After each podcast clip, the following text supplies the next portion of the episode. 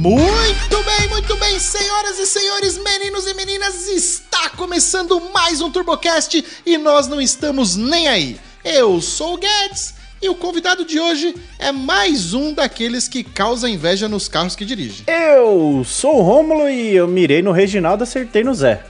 Eu sou o Vini e quer tecer?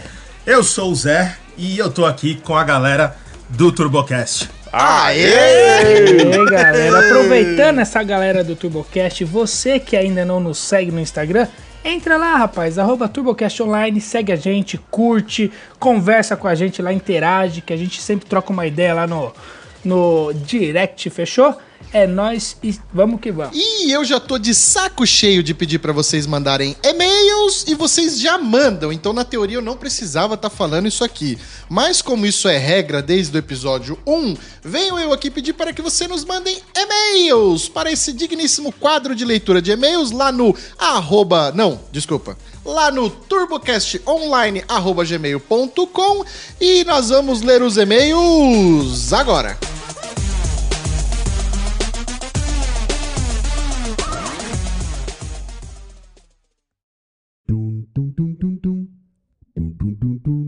Acorda, Pedrinho, que hoje é oficial episódio número 100! Romulinho! Eu não sei se eu tenho mais raiva do Pedrinho que não acorda, do cara que, que acorda o cara pra um campeonato de dança. Eu não entendo porcaria nenhuma que tá acontecendo mais. Esse episódio que é o 100, mas o 100 já foi. Tá, tá tudo errado. Cara, a gente não tem a mínima organização aqui, né, cara? A gente falou do episódio número 100, mas não era porque tava contando os papos de sexta. Agora é o episódio número 100. O Pedrinho que não acorda. Ou se eu me chamasse Pedro, nossa, quando alguém cantasse isso perto de mim, mas eu ia dar um berro avisando que eu tô acordado, bicho. Essa música é pior do que tudo, velho. Não faz É nada, a música, não, a música é godzinha, o violãozinho ali, ó. O, o- o problema é, é só que fica na cabeça o acorda, Pedrinho. Mas a música é boa, Quem cara. que acorda o outro pra, pra um campeonato de dança pra ser esculachado ainda? Não, mas cara, pensa bem. Se você tem um campeonato De dança? onde você ainda não acordou. Não, não importa o campeonato. Se você tem um campeonato onde você ainda não acordou, significa que você tá atrasado, cara. A pessoa que tá te avisando ali, ela tá sendo um, um- um- verdadeiro amigo. Acorda, cara, acorda, hoje tem campeonato. Vamos! Eu vou te esculachar. Entendeu? Não, mas eh, se, se você não for pro campeonato, você toma esculacho, Ah, entendeu? Tem que estar entendi. preparado pro campeonato pra não. Essa, essa é a lógica. Mas mudando de assunto de campeonato, hoje é o oficial. Campeonatos e Pedrinhos. Hoje é o oficial episódio número 100. é, e vai ter participação especial do N. Nilson, que já já eu explico. Mas antes, só pra relembrar aqui, teve, teve promoção de. de- Eu só, do que, que saiu, cara? tô pensando aqui que o Acorda Pedrinho, depois dessa leitura de e-mail, nem vai ser a pior música. Cara, deu vontade de colocar até ela aqui agora, mas eu não vou pôr não, porque já vai ter música suficiente pra tomar ban. Inclusive, vou até deixar claro aqui, ó. Se por algum motivo esse episódio for upado de novo, é porque eu tive que tirar um negócio que vai aparecer aqui na leitura de e-mail. Mas, voltando aos primórdios, ó, pra avisar todos vocês, a promoção TurboCast Metal Horse já está chegando ao final, né? A parte que você poderia participar já chegou ao final, mas ainda vai sair o episódio do Turbo Game com o grande vencedor lá e tudo tal e qual. E muito obrigado você que participou de toda a promoção, muito obrigado Metal Horse por acreditar Oh, no nosso verdade. potencial, que não é muito mais obrigado por acreditar.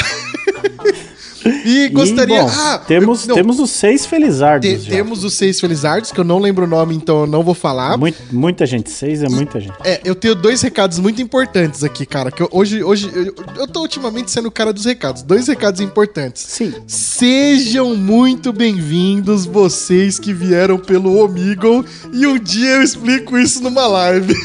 Deus, o Guedes fica aparecendo pelado nos webcam agora. E Não, cara, Deus o Guedes usa o- só dois adesivinhos do TurboCast nos mamilos e aparece randomicamente nas webcams das pessoas.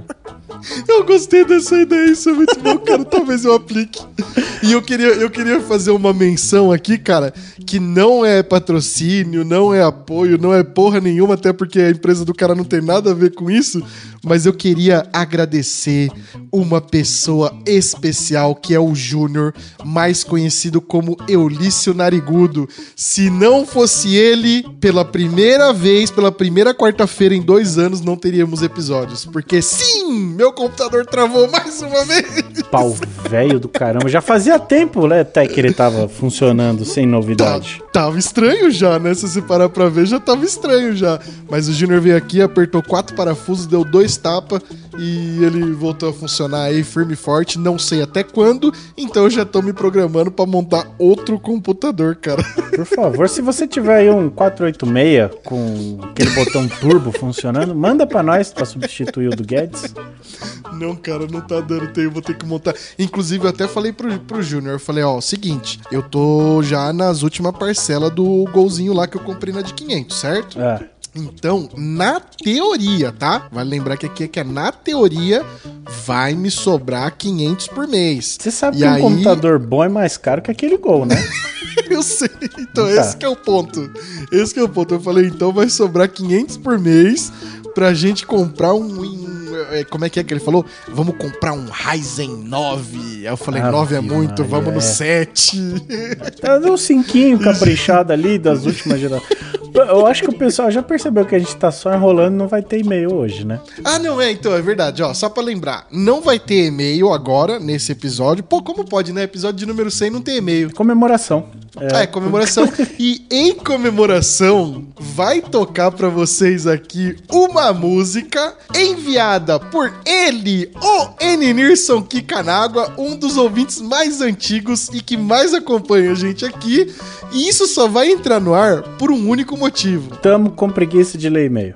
Não, não, Não? não. E-mail tem, tem bastante. Ah, então. ó, Ah, é, antes tem isso também. então, Não tem é, tá. bastante, não. Vocês estão mandando pouco e-mail, hein? Verdade, le- manda mais e-mail, porque assim, tem uma meia dúzia de e-mail lá que são e-mails muito grandes. Então manda mais e-mail aí, senão vai entrar grilo aí, vocês vão ficar reclamando. Então manda, manda mais e-mail aí pra nós. Ó, do- dois Mas- pedidos. Manda e-mail e Uhum. obriga alguém a ouvir o TurboCast. É, e- e o obrigar é mais importante do que o e-mail. Só na questão de ordem, tá? Mas os dois é importante. E agora com vocês, como a gente pode chamar ele? Mano. Mano. Mano Nirson? Maninirson, Maninirson. Mano Kikanágua?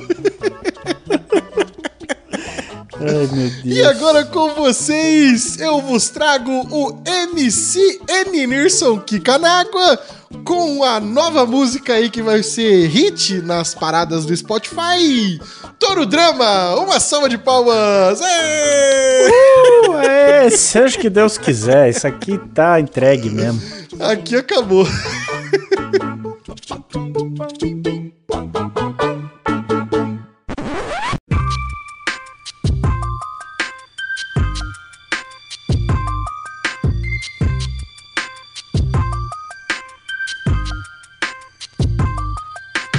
Drama, entre a calçada e a grama.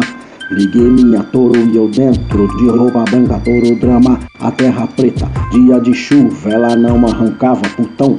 Desci na rua, toro drama, tentei ver e não vi nada, a não ser umas pedrinhas, longe meio ofuscadas, chutei todas na calça, a lama, pavor, com óleo só pensei que desgrama, foi na lama, sujei minha roupa, tinha gente comigo.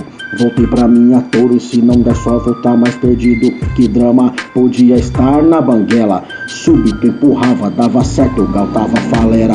Fabricada no Brasil, São Paulo é alegria. Mas colocar ela na lama, fi, é covardia. Nas estradinhas que vai lá pro sítio Você deve tá pensando, nunca vai acontecer comigo Desde o início, pegava a estrada ela era nave, agora é só mais uma tolada. Meti no crédito a entrada, alegria total.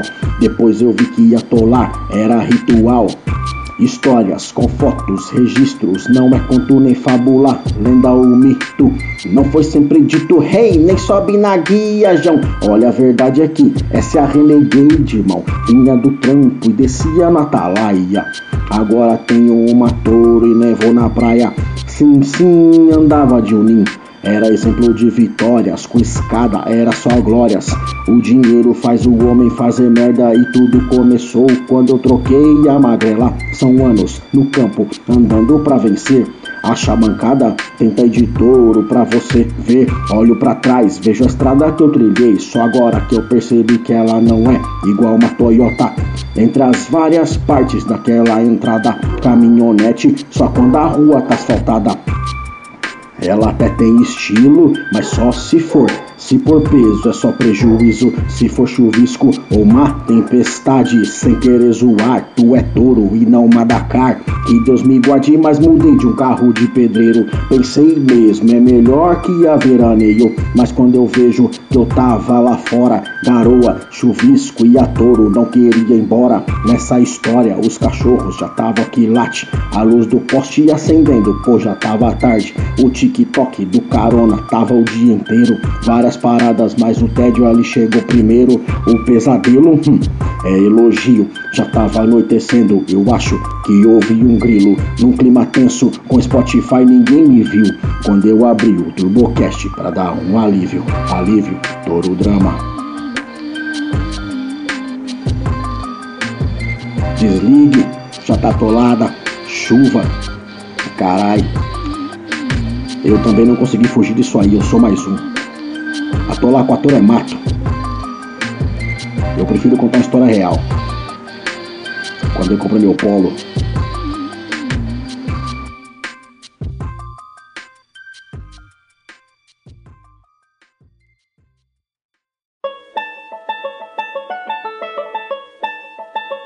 Muito bem, senhoras e senhores. Como eu disse ali na minha frase introdutória, o convidado da vez, acho que é parente do, do Reginaldo.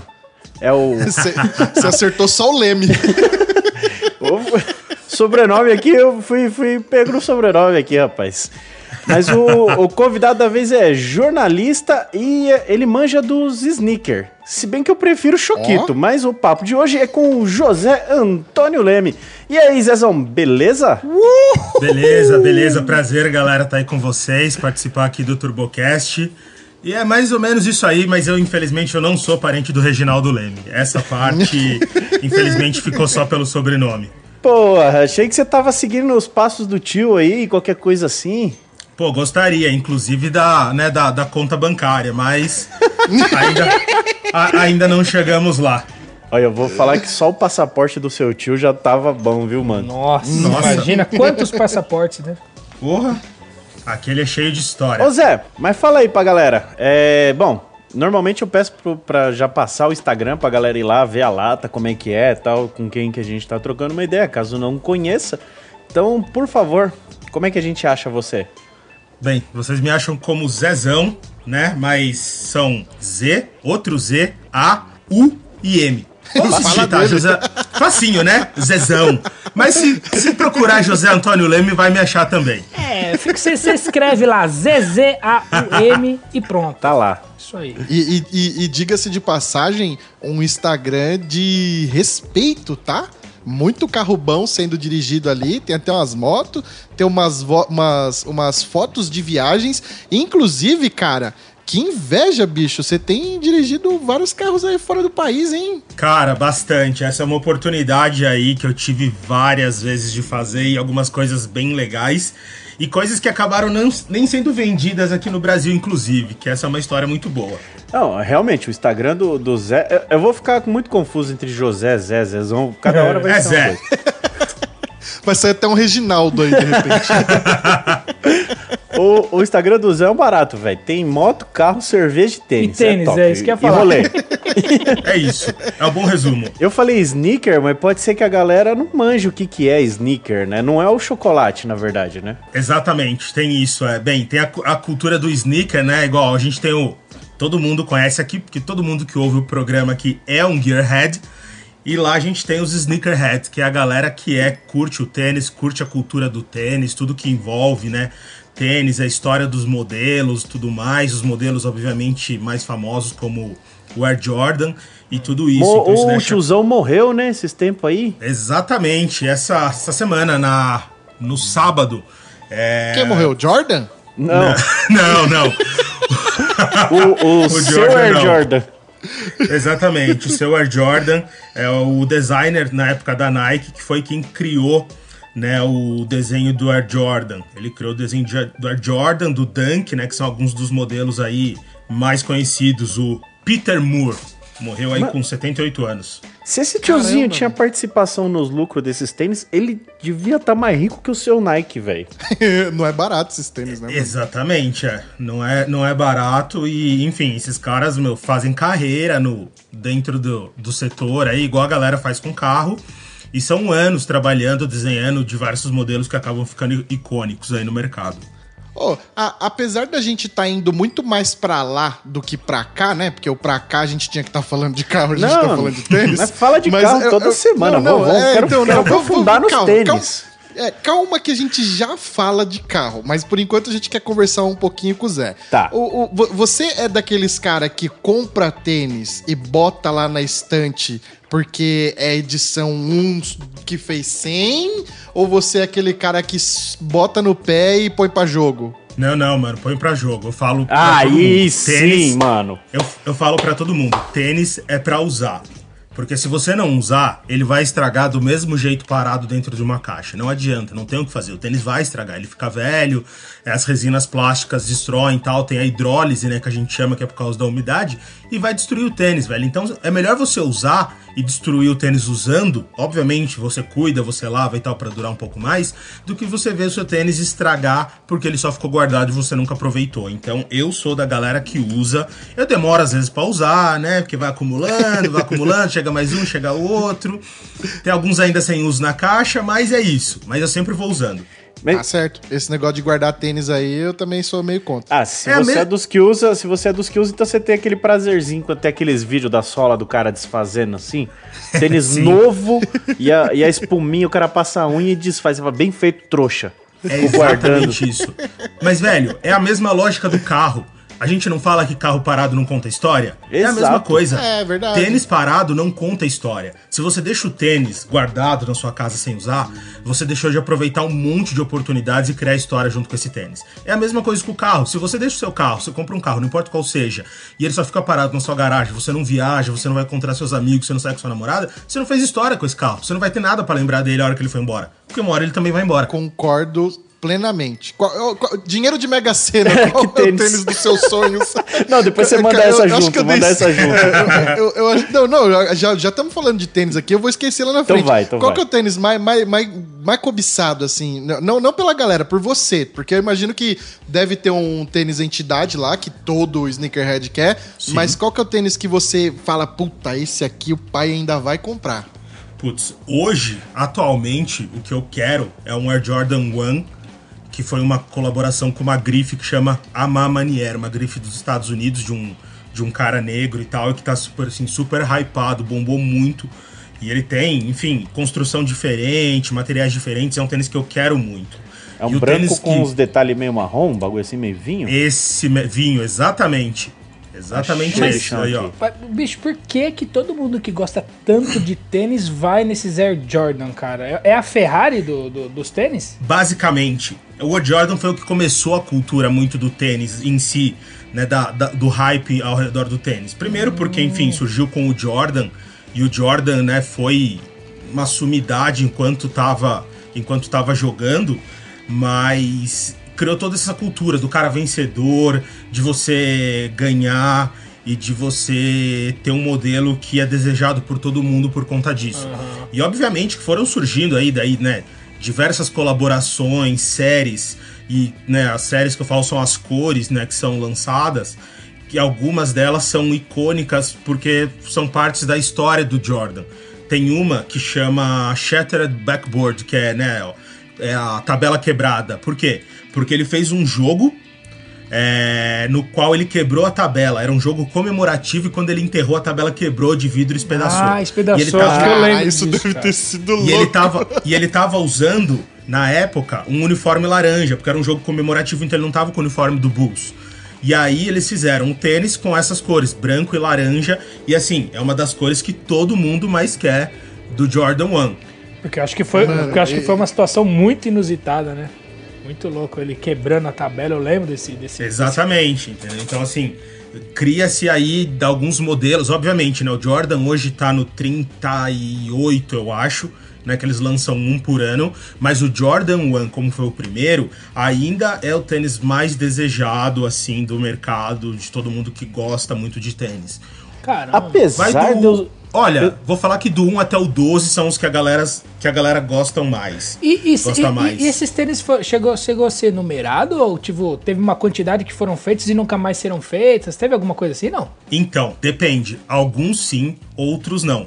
É, sempre tem um número limitado, eles não, não divulgam o número, mas nunca é um- uma produção gigantesca.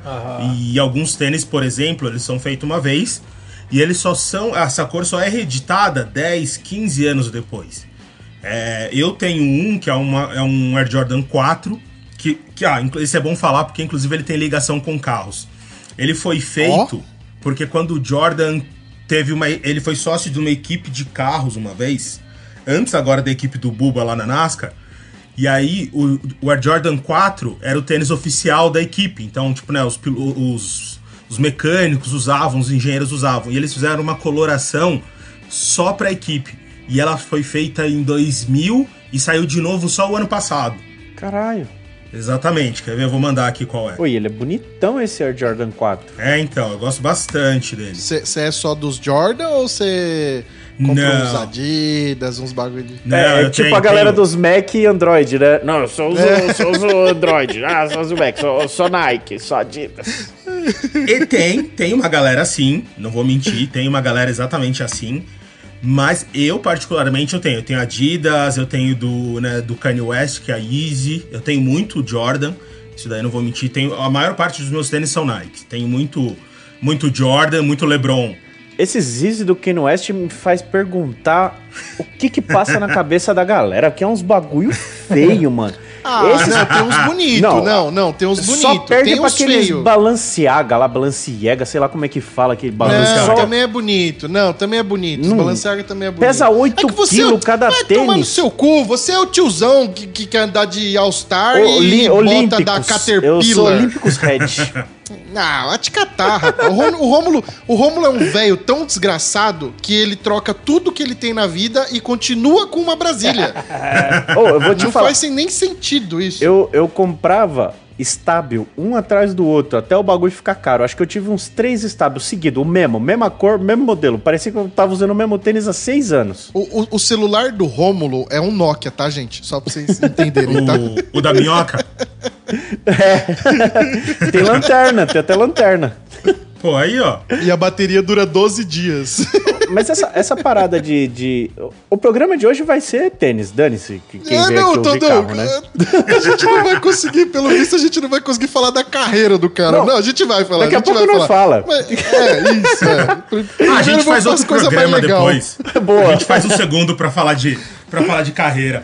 Fechou. Aí, ó. Mas essa, essa parada do tênis aí vem antes do, do Air Jordan, né? A galera do. Eu não sei, eu acho que o Run DMC, esses malucos já era antes, não era? Então, mais usando ou os menos. Gazelle, usando aqueles outros tênis mais estranhinhos lá. Então, mas não tinha um hype tão grande. Tipo, a galera usava, por exemplo, né, o Converse, que é o All-Star que a gente chama Aham. aqui, e era de boas. Mas, por exemplo, Run DMC, os caras fizeram hype quando eles fecharam o patrocínio com a Adidas. É.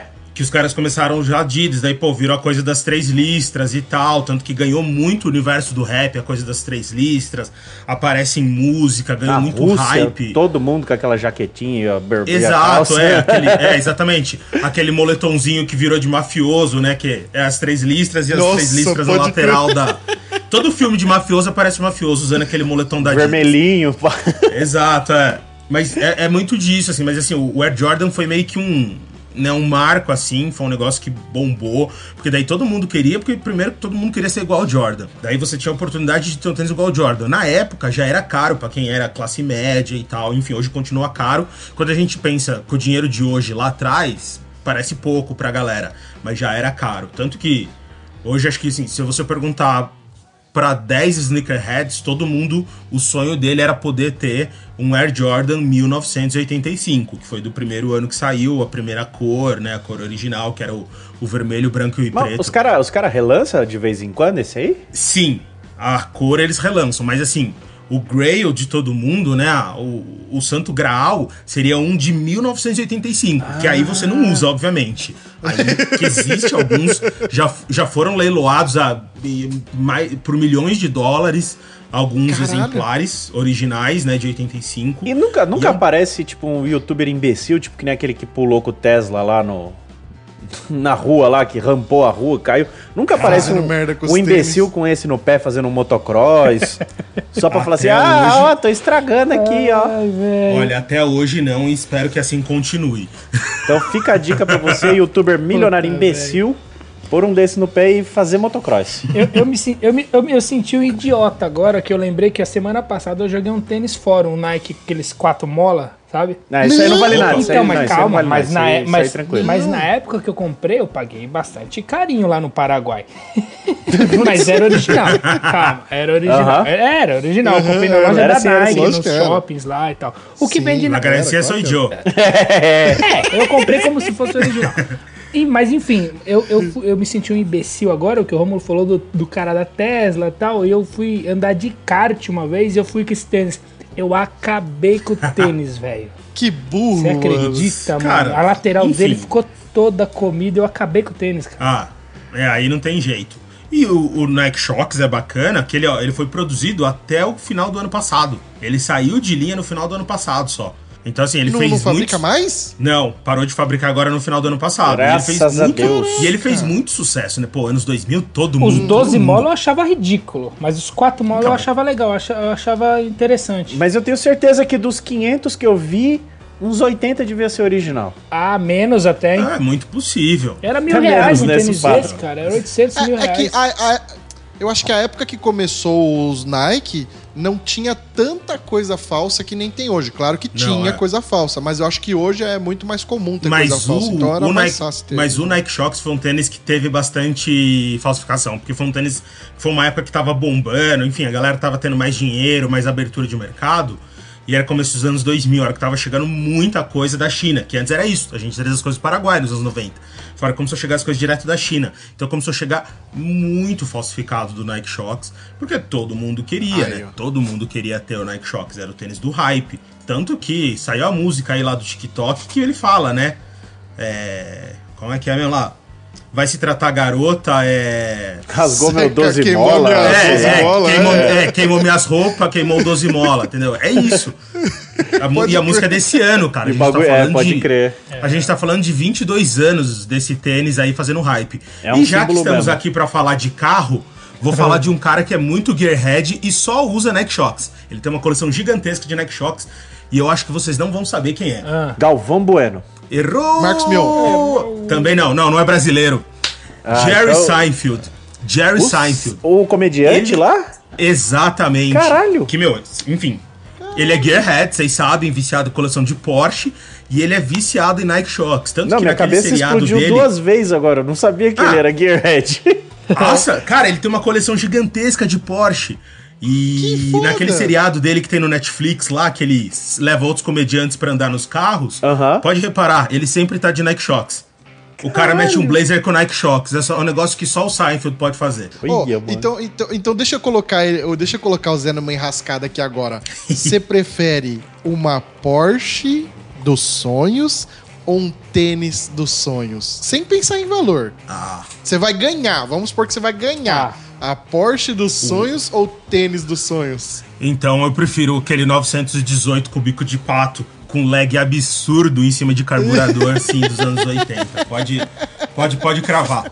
Tô tranquilo. é, mas assim. O tênis que se mas lasca. Aí, aí ficava muito fácil também, né, o, Guedes? Tá louco. Ah, não, não, não, lógico que não. Quando você pega um cara que é aficionado por é, alguma mas o cara não é coisa, tonto, né, nesse caso dele, O cara é que ficção, mas não é tonto, né? Você dá um tênis ou uma Porsche. Porra. Ah, eu conheço gente que ficaria com tênis. Ah, eu, Caralho. eu não tenho esse, esse grau de Ah, amizade, opa. não. Eu, eu, eu fico zoando meus amigos que curtem esses negócios aí de, de comprar os tênis. Eu falo, mano, vocês, são, vocês têm probleminha, não é possível, é muita grana, velho. Não, eu não, Ah, é caro, é nor- mas é normal, velho. Tudo é caro Então, hoje. Não tem o que fazer. É que o cara escolheu um, um hobby eh, que não tem o que fazer. É caro, velho. Não tem jeito. Aí eu paro pra É. pensar, eu falo, porra, eu faço a mesma coisa só que com carro, né, velho? Aí, ó, tá É, vendo? mas Aí, ó, tá Fala vendo? dele. Tá vendo? É. todo mundo arruma um jeito de rasgar dinheiro, alguns arrumam mais de um. Aí começa um problemão. Ó, pra, pra encerrar aqui esse papo de tênis, que eu acho que a gente já deve estar aqui cerca de uns 30 minutos falando de tênis. é, quem gosta de tênis aí, tem, sei lá, segue Marcos Mion, que coleciona tênis, segue Felipe Tito, que coleciona tênis, e segue o Zé, que além de colecionar tênis, tem um monte de foto muito top lá no Instagram dele com um monte de carro da hora. Ô, então peraí, É. posso pedir um coisa dos ouvintes diferenciado? Eu acho que vale então, né? Vale. Nesse episódio aqui, então, tá valendo um coisa dos ouvintes. Posta o seu tênis, mas tem que ser um tênis bacana. Não me vem com, com porcaria de lecheval. É. É, posta um, um Ô, tênis da hora. ô, respeita a Lecheval. não, não, respeita a Lecheval porque era o hype da criançada nos anos 80. Ah, mas era Ó, da criançada e eu- nós, né? Porque a criançada eu- pá então. mesmo andava de lecoque. E eu não podia usar Lecheval em dia de chuva, porque estragava a luzinha. A E, ó, eu, eu, Quantas vezes eu já, já não topou com a árvore porque tava olhando pra porcaria do calcanhar pra ver piscar? eu Exato. quero, eu quero ver um adulto que tem hoje um quichute. Não, esqueça, esqueça. Só quem, quem, quem, quem quer Quem quer se ter chulé. amostrar, porque ter, é, Não, é. Quem quer ter eu, chulé? Eu, eu tenho. eu queria muito um, eu queria muito um Seninha. Eu- eu- um Seninha eu Eu queria. tenho, eu tenho um de verdade. quichute original, velho. Porra! Não, é- é Original. igual- original igual o Nike Juro Shock, por- né? Não, juro É. por Deus. O Nike Shock era É o original. que chute do, do Vini é com X. Não. É que bate. Então, ó, marca lá, tira uma foto do seu Instagram, do seu tênis, perto do seu carro, sei lá, faz uma foto maneira. Marca a gente aí que a gente vai repostar essa semana, então. Coisa dos ouvintes com chulé. É, e agora vamos falar um pouco do Zé, que é o seguinte, pra quem não sabe, Zé é repórter. Eu acho que o Romulo falou aí no começo do, do episódio. E ou como que você foi parar, ou se você já decidiu que você queria ser repórter, né? E, cara, repórter do ramo automotivo, cara. Então, essa história é engraçada, porque, enfim, antes de fazer jornalismo, eu fui fazer direito. É, não fiz direito, Nossa fiz errado. senhora. Mas, enfim. É, eu fui pra faculdade de direito antes. No meio do caminho eu resolvi que não era aquilo que eu queria, que não, não enfim, não era aquilo. E a minha outra opção do vestibular já tinha sido o jornalismo. E aí falei, Tá. não, bora então atrás de jornalismo, que é isso que eu quero, pras cabeça. Aí fui fazer faculdade e, assim, sempre gostei de carro. Era aquele moleque que. Era carro e moto, né? Então, assim, meu brinquedo favorito era a bicicleta, era o rolimã. Ah, não, que, como é que eu posso melhorar o rolimã? Como é que eu posso facilitar pra dar cavalo de pau? Tinha essas merdas, tá ligado?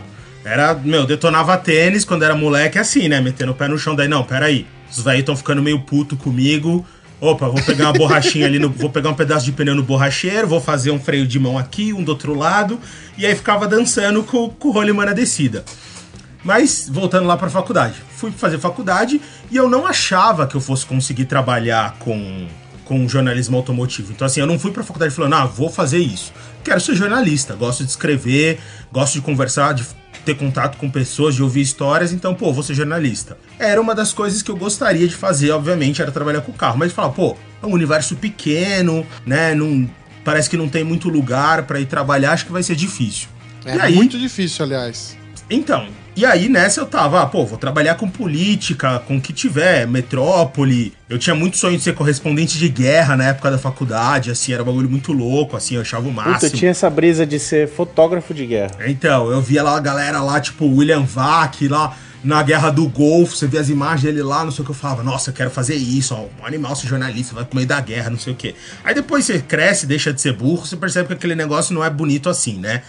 Que a, que a guerra o bicho pega, né? Aí tinha que- fala, não, putz, melhor, melhor escrever de economia e tal. Tem que, ia ter que fazer uns estágios lá no Rio de Janeiro. É, daí você, né, dá aquela mudança. E aí, beleza, tava na faculdade, aí um dia procurando estágio, procurando vaga, pum, apareceu uma vaga.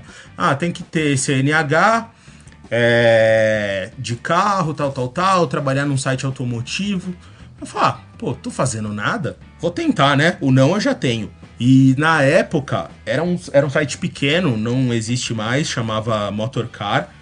É, e era assim, na verdade, eles pediam gente que tava, tipo, no meio da faculdade. Eu tava no primeiro ano.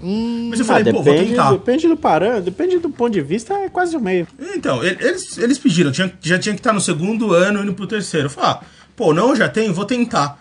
E recebi uma resposta, tipo, ah, não, pô, a gente gostou do seu currículo, a gente gostou de você por algum motivo, então vem aqui fazer entrevista. E assim foi. eu acabei, enfim, sendo contratado nesse site na época. Fiquei quase dois anos trabalhando lá. É, foi bacana porque era um lugar pequeno, então eu podia aprender muito. E aí depois fui crescendo, fui trocando de emprego e, e aí passei por diversos veículos. Eu escrevi é, em revista semanal, revista mensal, jornal com, com saída semanal, né? Que foi quando trabalhei no Jornal do Carro. É, trabalhei em site depois de novo. É, fui assessor de imprensa também. Fui, na época, assessor de imprensa da Harley Davidson aqui no Brasil. E, enfim, depois fui pro UOL. E agora, enfim, inclusive é uma surpresa aqui, né? Eu saí do UOL e agora eu tô numa startup, mas continuo falando de carro, continuo trabalhando é, com carro. É, tô Pô, trabalhando legal. Qual, numa qual startup. startup? É, tô numa startup que é um marketplace de, de carros e tal, e tô numa área de conteúdo lá. E tá bem bacana. Então, assim, continuo, fui trocando é, as áreas, né? Fui trocando a maneira com que eu trabalhava com carro, com moto, mas sempre aí dando um jeito de, da carreira é, ir né, evoluindo, mas sempre ligado ao assunto que eu realmente gosto muito. Pô, se, não for, se não for um problema pra você, pode falar o nome da startup aí. Eu tô trabalhando é, na Carve, né? Que é o marketplace de, de, de veículos, né? Pode crer, pode crer. E eles têm um departamento Legal, de jornalismo lá dentro? Isso, temos, temos. Temos, Que temos uma top, área mano. de vídeos, né, também. Tem uma área de vídeos. E tem também essa área aí de, né, de, da parte escrita, né? De, de material de conteúdo escrito também. Oh, muito louco, hein? E da hora. esse desse, desse da carreira toda assim, qual, qual momento rolou um- você fala, puta, ali eu estourei, ali eu fui pra tudo que é país, andei nos carros muito louco. Putz, cara, tem, tem várias histórias, tem muitas histórias. Acho que. ah, putz, deixa eu ver uma. Ah, essa história é muito boa, enfim. Porque. Inclusive porque deu merda. ah, essas Essa- são as boas. Então, é, eu fui. Eu fui pra Itália, fui convidado pra ir pra Itália pra andar em Imola. Nossa. Por um acaso, onde, né, o Senna morreu. E era um evento de moto, era um lançamento de moto. E, Pô, moto meu, a italiana, do- do- Exato. imagino que A gente- seja. gente- era uma Ducati, era uma Ducati. É. A gente foi pra lá, dia de pista, a gente já jantou na pista na noite anterior. No outro dia a gente acorda, mano, tá descendo água. São Pedro resolveu tirar onda com a Puta gente Nossa, que e sacanagem. descendo água. Beleza, pneu de chuva nas motos, Capa de chuva. capa de chuva por cima do macacão quem tinha, quem não tinha, fé em Deus, e depois Abraço. você dá um jeito com o couro e pau na máquina, bicho. E aí, Nossa, meu, o macacão, conheceu... pra, macacão pra secar e. Não. Fica um fedor lazarento, né? É um, é um inferno, cara. Macacão, porra, é couro, né? É um inferno pra secar, puxa água pra caramba. Ah. Então, uma tremenda merda. Mas, enfim, aí fomos lá, reconhece a pista, tudo debaixo de chuva e tal. Uma galera do mundo inteiro, tinha vários países e tal. E, meu, uma volta, duas voltas, três, quatro voltas de reconhecimento e pau na máquina. Daí, ó, fé em Deus, não tinha cone, não tinha curva fechada, nada. Vocês sabem onde freiam, vocês sabem onde, onde acelera e vai. Caralho, confiança assim? ah, é, meu, todo mundo jornalista especializado, né? Então não tem aquela. Vamos segurar aqui vocês, é pra vocês conhecerem a moto. Você é doido? É pra- eu, eu fazia uns trampos com o pessoal da, da Land Rover, às vezes, uns lançamentos e tal, não sei o que. Aí tinha um jornalista, velho. Dava mais trabalho que cliente. Os É. cara quer ver se o carro capota se subir aquela parede. Quer ver. É, é passado. É, é, hum, é, acontece, né? Acontece. não, não vamos, não vamos, é, não vamos falar mal de ninguém, mas enfim, acontece. Mas então É. você manja, você manja do traçado de Imola. Sim. E aí, enfim, aconteceu, né? Eu fui, enfim, eu fui lançado da moto. Tomei um Nossa. high side Sério mesmo? 150, sério, a 150 por hora. É, fui lançado da moto num high side na saída High de side uma é quando ele curva. dá aquela, dá aquela ejetada, né? Isso, exatamente. Quando ela dá aquela chicotada que ela perde tração, né? A roda traseira perde tração e depois ela retoma a tração. Então, como o giro estava muito mais rápido da roda, a hora que pega a tração ela trava. E aí nessa que ela trava, ela levanta a traseira da moto e joga, né? Que a gente vê direto acontecendo com o Marx, com os caras na MotoGP.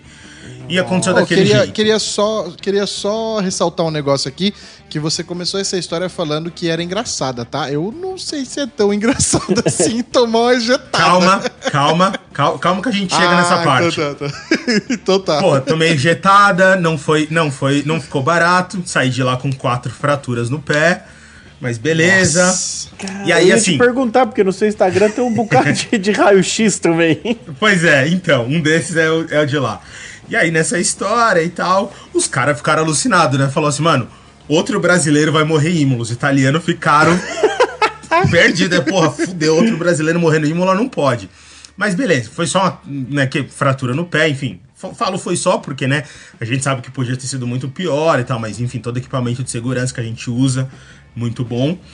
E aí, beleza, fiquei ileso, teve isso. E aí, virou a, a piada, né, tipo assim, pô, mas você caiu em Imola. Pô, mas Imola foi onde o Senna morreu, né? Eu falo assim, foi. Aí vem aquela a sacanagem, tipo, pô, o Senna tinha quatro rodas e tinha um carro. Tinha duas rodas e não tinha uma carenagem em volta. Aí virou a história de logo eu sou melhor que o Senna. Obviamente que não, é uma, é uma piada. Gente, não me agridam, não vão me xingar no Foi Instagram. cancelado agora. É só, é, Cancelado. só uma, é só uma piada, não quero ninguém me xingando no Instagram, é só uma piada que os meus amigos faziam e tal. E aí a galera falava, não, a gente vai fazer uma camiseta pra você. Ah, eu bati Ayrton Senna. Daí eu falei, mano, vocês estão malucos. Mas enfim, virou uma piada entre os meus amigos pessoais essa história. Eu voltei a andar de moto tranquilamente é, depois disso.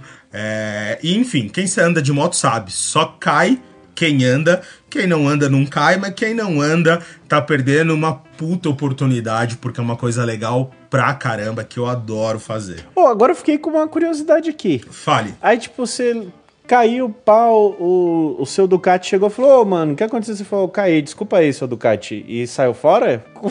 O prejuízo fica, fica pros caras? Como é que fica essa parte aí? Não, então, é que assim, Porto é uma. seguro, pode, não sei como é pode, é. Não, pode, pode acontecer, enfim, os caras sabem, né? Enfim, é um risco que pode acontecer Uhum. eh, de acidentes em lançamentos, tanto de carro quanto de moto. Isso daí já entra na conta das pessoas. E sabe o pior de tudo? Não foi nada na moto, derrubou uma seta. Ô, Cara, louco. Não riscou a carenagem, não amassou um pedal, um manete, nada, eu juro. A única coisa que aconteceu foi que caiu uma seta, que os caras colocaram a seta de volta e olharam, não, a moto tá inteira, botaram a moto na linha de novo pra voltar a entregou andar. pra outro não tô- jornalista e pau. eu não tô, não, eu não Ah, tô foi- zoando. O porque o chefe, o chefe lá do, do, do evento, né, que cuidava da área de pista, ele veio falar: ah, você tá bem? Tô, não, tudo, tô tudo certo. A gente tava, né, no, no, no hotel já depois, o pé imobilizado e tal. E aí ele falou, eu falei, e a moto? Porque, né, é aquela clássico, né? E o que aconteceu? E a moto? Não. Ele falou, a moto não aconteceu nada. Eu falei, você tá zoando? Ele falou, não. A moto caiu a seta, a gente pegou a seta, encaixou de volta, não entortou o guidão, não fez nada, ótimo, a moto voltou pra pista. Aí eu fiquei tipo. Dei aquela respirada a fundo, tipo, ah, só eu fiquei com o estrago. Beleza.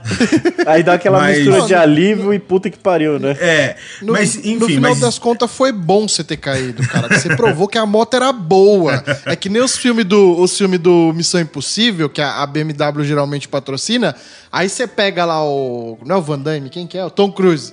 Tom Cruise vai lá, sai com a BMW, moe a BMW inteira e ela continua andando só pra mostrar que o carro é bom. É a mesma coisa, você caiu com a motoca, bagaçou tudo e a moto trocou uma seta. Olha que moto boa. Alô, Ducati, paga nós.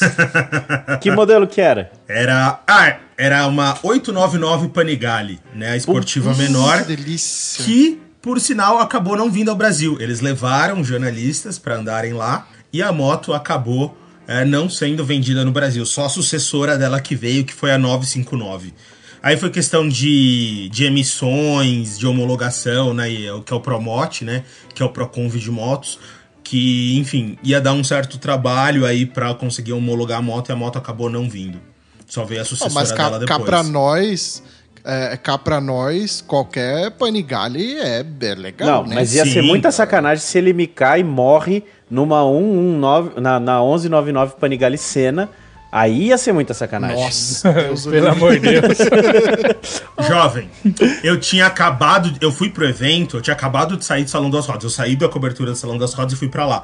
E nesse Salão das Rodas tinha sido apresentada a 1199 Cena aqui no Brasil. Ela tinha sido apresentada aqui, eu vi a moto e tal, foto, cobertura, e fui andar com a outra, enfim, aconteceu isso. E aí, enfim, foi uma história engraçada e virou essa, essa, essa piada que a galera fazia e tal. E, obviamente, né, longe de mim me comparar com Cena não tem nem consideração. E outra coisa que foi legal é que eu tive a oportunidade, né, de ver lá a estátua que tem ali, que fica pro lado de fora de um muro ali do circuito é, do Senna, ver como ele é amado lá, toda em todo o entorno tem fotos dele, tem pôster, tem painéis com diversas fotos dele na carreira, assim. É, deu para ver como assim o Senna é muito amado por eles, não só pela gente, e como ele é reverenciado pelo que aconteceu com ele naquela pista também, assim. Então tive também ali a oportunidade, né, de eu prestar ali minha reverência ali é, para ele, porque enfim, cresci vendo cena, né? Acho que vocês também aí. Uhum. E, né, pô, foi muito maneiro. Assim. Eu, eu, ia te perguntar se você deu uma, deu uma, uma parada lá na curva, lá do acidente e tal. Você chegou aí lá, não? Então, é que a curva do acidente não existe não mais. Existe né? mais, é, é, depois... Tamburello não, é. eles fizeram então, uma é, reta lá, um né? É, é, tem uma, é uma chicane grande, assim, uma chicane de velocidade mais alta, assim, que você faz. É.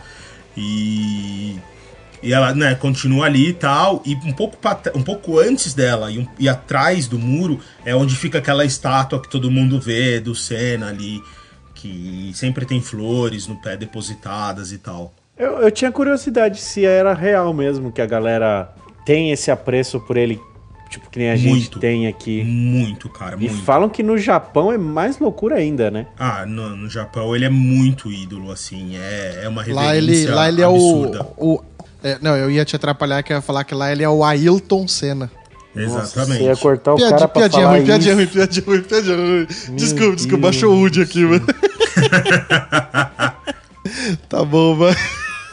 Não, mas é. Você, tem, você tem uma ligação mais forte com as motocas ou com os carros? Cara, é diferente. Todo mundo me pergunta isso, por eu sempre trabalhar com os dois. Falar, ah, que você gosta mais? Eu falo assim, depende. Como trabalho, eu gosto mais dos carros. Acho que a variedade, é, as oportunidades que a gente tem com os carros, com diferentes carros, porque, pô, é, é muito maior é, a, a, amplitude, a diferença entre, pô, a gente pegar um 911 GT3 ou, sei lá, um, um Porsche Taycan, por exemplo, da gente andar num Renault Kwid num Mob. A gente tem diferenças abissais do produto, assim, desde acabamento, é, da espessura do vidro, então que mexe no isolamento acústico do carro, um monte de coisa. Agora, quando fala de o que mexe mais com o meu coração, que faz meu coração bater forte, eu sou muito mais andar numa esportiva do que andar num 911 GT3. Isso vai mexer muito mais, assim, com os meus sentidos, tá ligado? É um negócio que eu falo assim, eu desço muito...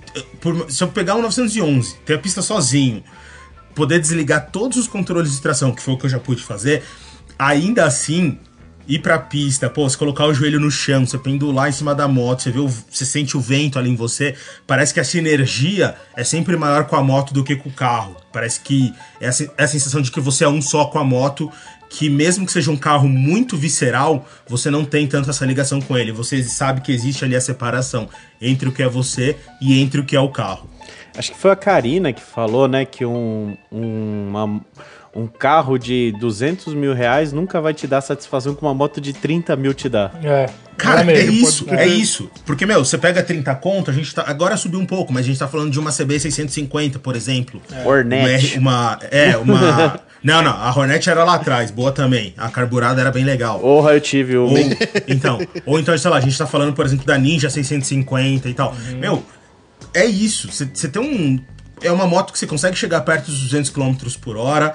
Pô, você consegue usar na pista se você quiser se divertir num track day.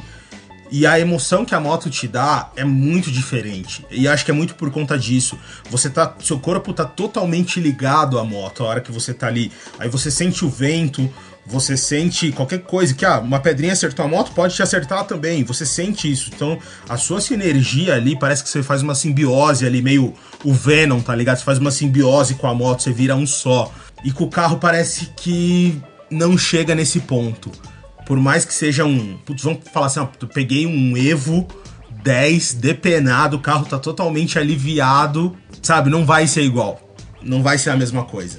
É, e detalhe que com o Evo você vai gastar mais de 100, né? Com a moto você com 50 você, você, vai, você vai se divertir muito mais, né? É isso, sabe? É isso. É, é, é completamente diferente, assim.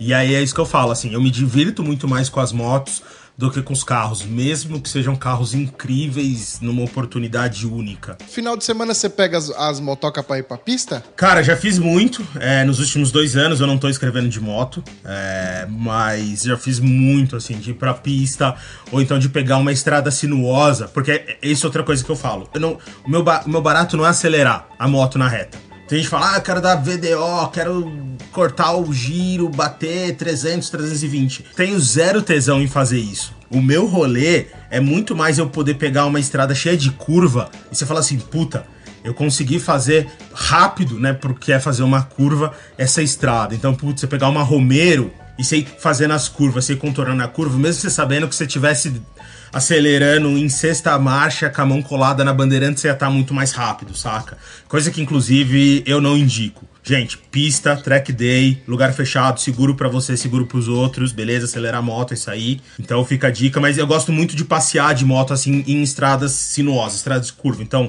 putz, Romeiros, subir, subir para Campos do Jordão, pegar outras regiões de serra aí para fazer Petrópolis, por exemplo. Eu curto muito isso. E é, e é aquele barato que não é a velocidade alta é você chegar lá em cima e falar assim, putz, eu curti tudo que essa moto possa oferecer. Então, peguei uma, uma Sport Touring, ou peguei uma esportiva e fui fazendo as curvas e curtindo aí esse momento, naquele visu e tal, essa coisa assim. É, mas eu também sou mais, acho mais legal mesmo, sou mais desse mundo aí de fazer umas curvas do que acelerar na reta dar 300 por hora. Ah. Tô, é, tô, tô, no seu time, sim. tô no seu time. É, é, é, óbvio que é muito divertido, por exemplo, o dia que eu tenho a oportunidade de pegar uma esportiva aí pra pista, que aí, bicho, você é controle de tração no, no com com mínimo de intervenção, ABS com mínimo de intervenção, entrando na curva com derrapagem controlada da traseira para botar ela no, na posição correta na última hora. Aí é do caralho, você sai moído da pista, detonado, mas putz, aí é você levar a moto no limite, você no limite do que você consegue fazer e aproveitar ao máximo. Mas aí é, né, é outro é, é, outro lugar e eu gosto muito disso também, de poder ir pra pista e falar assim, bem, eu vou, vou frear no 50 agora. Então vou frear no 50, ela vai, ela vai, ela vai botar a traseira pro lado de fora da curva. Então eu já vou vir ali no drift controlado para soltar o freio na última hora e deitar. Aí também é do caralho, não tenho o que falar. Eu adoro isso daí também. Já deu até uma parada no meu coração. eu nunca fui das curvas, velho. Você tá louco. Eu sempre tive um cagaço pra curva, sério. Aí você falou do lance da motoca e ah. da galera que acelera na Bandeirantes, pá. Eu nunca gostei de andar com galera de moto por causa disso, velho. Porque Sim. o tempo todo tem alguém querendo mostrar que manja ou mostrar que a moto dele é mais pá. Aí sempre tem isso aí e eu ficava meio tipo, caralho, mano, eu não quero acelerar aqui, tá cheio de carro, tá, vai dar merda. Eu preferia andar sozinho. Aí, cê, aí eu pensava, porra, pra andar sozinho, vão me roubar. Eu não andava de moto. Tinha moto à toa. É. Ia trampar e ia pra faculdade com a porcaria da Bem, Hornet só. São, é, então, são, são duas coisas bem merda aí que você falou que infelizmente acontecem muito. A galera que anda de grupo e faz um, um caminhão de cagada, num português bem claro, né? Que, meu, é uma galera que zoa o rolê, que dá uma fama para motociclista. É, e foi uma coisa que eu nunca gostei muito. Eu sempre gostei de andar com no máximo um ou dois amigos. Eu nunca gostei de andar com grupos grandes de motociclistas. Enfim, não tem problema com quem anda. Mas infelizmente a gente vê que às vezes nesses grupos grandes vira aquela disputa de ego. É. Ah, de eu vou passar o outro, de eu quero fazer a Pior curva nele, é eu quero assim fazer mesmo. a curva mais rápida que ele. E é nessa daí que acontece algumas cagadas, alguns problemas, alguns acidentes. Então, eu, eu particularmente nunca gostei. Eu sempre gostei de andar, tipo, em grupo, assim, de três pessoas, que, enfim, dois amigos e tal. Um rolê mais tranquilo, com gente que eu sei que a gente não vai ficar numa competição, numa coisa assim. Em relação, né, a... Você falou, ó, ser roubado. É triste, mas é uma realidade nossa aqui no Brasil, né, de enfim, de assalto, de roubo, principalmente para quem está em São Paulo e no Rio de Janeiro, é muito pior isso daí. E é uma coisa que, enfim, tem tirado né, o prazer de vários amigos aí, né, de pilotar moto por causa disso, porque o cara tem medo de parar num semáforo no sábado à tarde e ver uma arma na cabeça dele, que infelizmente acontece muito, a gente sabe. E é um rolê chato, triste pra caralho, porque, meu, aquilo. Quando o cara, enfim, às vezes entrega a beleza, só perde né, o bem material e muitas vezes vai além disso. É, então, assim, eu tenho alguns amigos que infelizmente falaram, cara, eu não quero mais andar de moto, vendi minha moto. É, ou a galera tá indo pra um tipo de moto que na verdade nem é o tanto que ele curte, mas que ele sabe que ele vai poder andar tranquilo porque ele não vai ter aí um, um risco de assalto tão grande, é, de passar pela criminalidade aí. A minha, a minha Hornet foi, foi roubada. A minha Hornet foi roubada. Aí eu Porém, Recuperei. porém, a scooter segue invicta. É, então, aí eu recuperei a moto, vendi. Em tipo, sei lá, duas semanas eu vendi. Mas na mesma semana que eu recuperei a moto tentaram roubar mais duas vezes, eu falei, mano, não dá não, isso aqui Nossa. não dá. Aí eu, É parti, isso. aí eu parti pras carenadas. Falei, vou comprar uma carenada que é bem mais tranquilo. Hoje eu tô com a minha N-Max aí, mil reais de seguro. Cara, é Tranquilão. isso. É, é scooter e é, é scooter, custom e retrô. É, assim, É. Basicamente são os três tipos de moto que hoje você anda mais tranquilo, tá ligado? Mas qual que é a graça de andar dessas porcaria? Gostou sentar ou as Big Trail ou as carenadas, mas aí os caras vão te roubar, não tem, não tem conversa. Então, infelizmente, Big Trail é o meu tipo favorito de moto, porque é muito versátil, você consegue Uhum. acelerar, você consegue fazer uma curva bem, apesar de muita gente achar que não, você consegue fazer muita curva com aquelas motos, e você consegue falar assim, opa, peraí, tem uma estrada de terra aqui, vou pegar ela. E aí você entra e vai. E atravessa um riacho e pau na máquina aí, que Deus abençoe que o pau tore. Então, assim, é o meu tipo favorito de moto, mas é um dos tipos hoje mais visados aí ao lado da de, né, de esportiva e de naked. É uma merda, né, velho? Parceiro meu tava, comprou uma recente, cara, com uma semana de moto com essa com a Tiger 900. Uma semana de moto ele foi assaltado na Granja Viana ali. Ah, mano. A Tiger é, isso. a a mais Tiger é a mais pedida, cobiçada, né? né? Por todos. Tiger, por todos. GS, não tem, É, não tem. Uma, é uma delas, né? É a Tiger, é a GS 1200, Isso. 1250 agora. ah, tem a Africa Twin agora Twin, também. é. Enfim, Ah, Virou, a Ducati virou tudo, tudo. Tudo, tudo. É, então, isso enfim, é, é isso. foda. Eu perdi, eu perdi muito do tesão de moto por causa disso, mano. Hoje eu, eu vou falar pra você, eu gosto pra caralho da scooter porque eu ando tranquilo.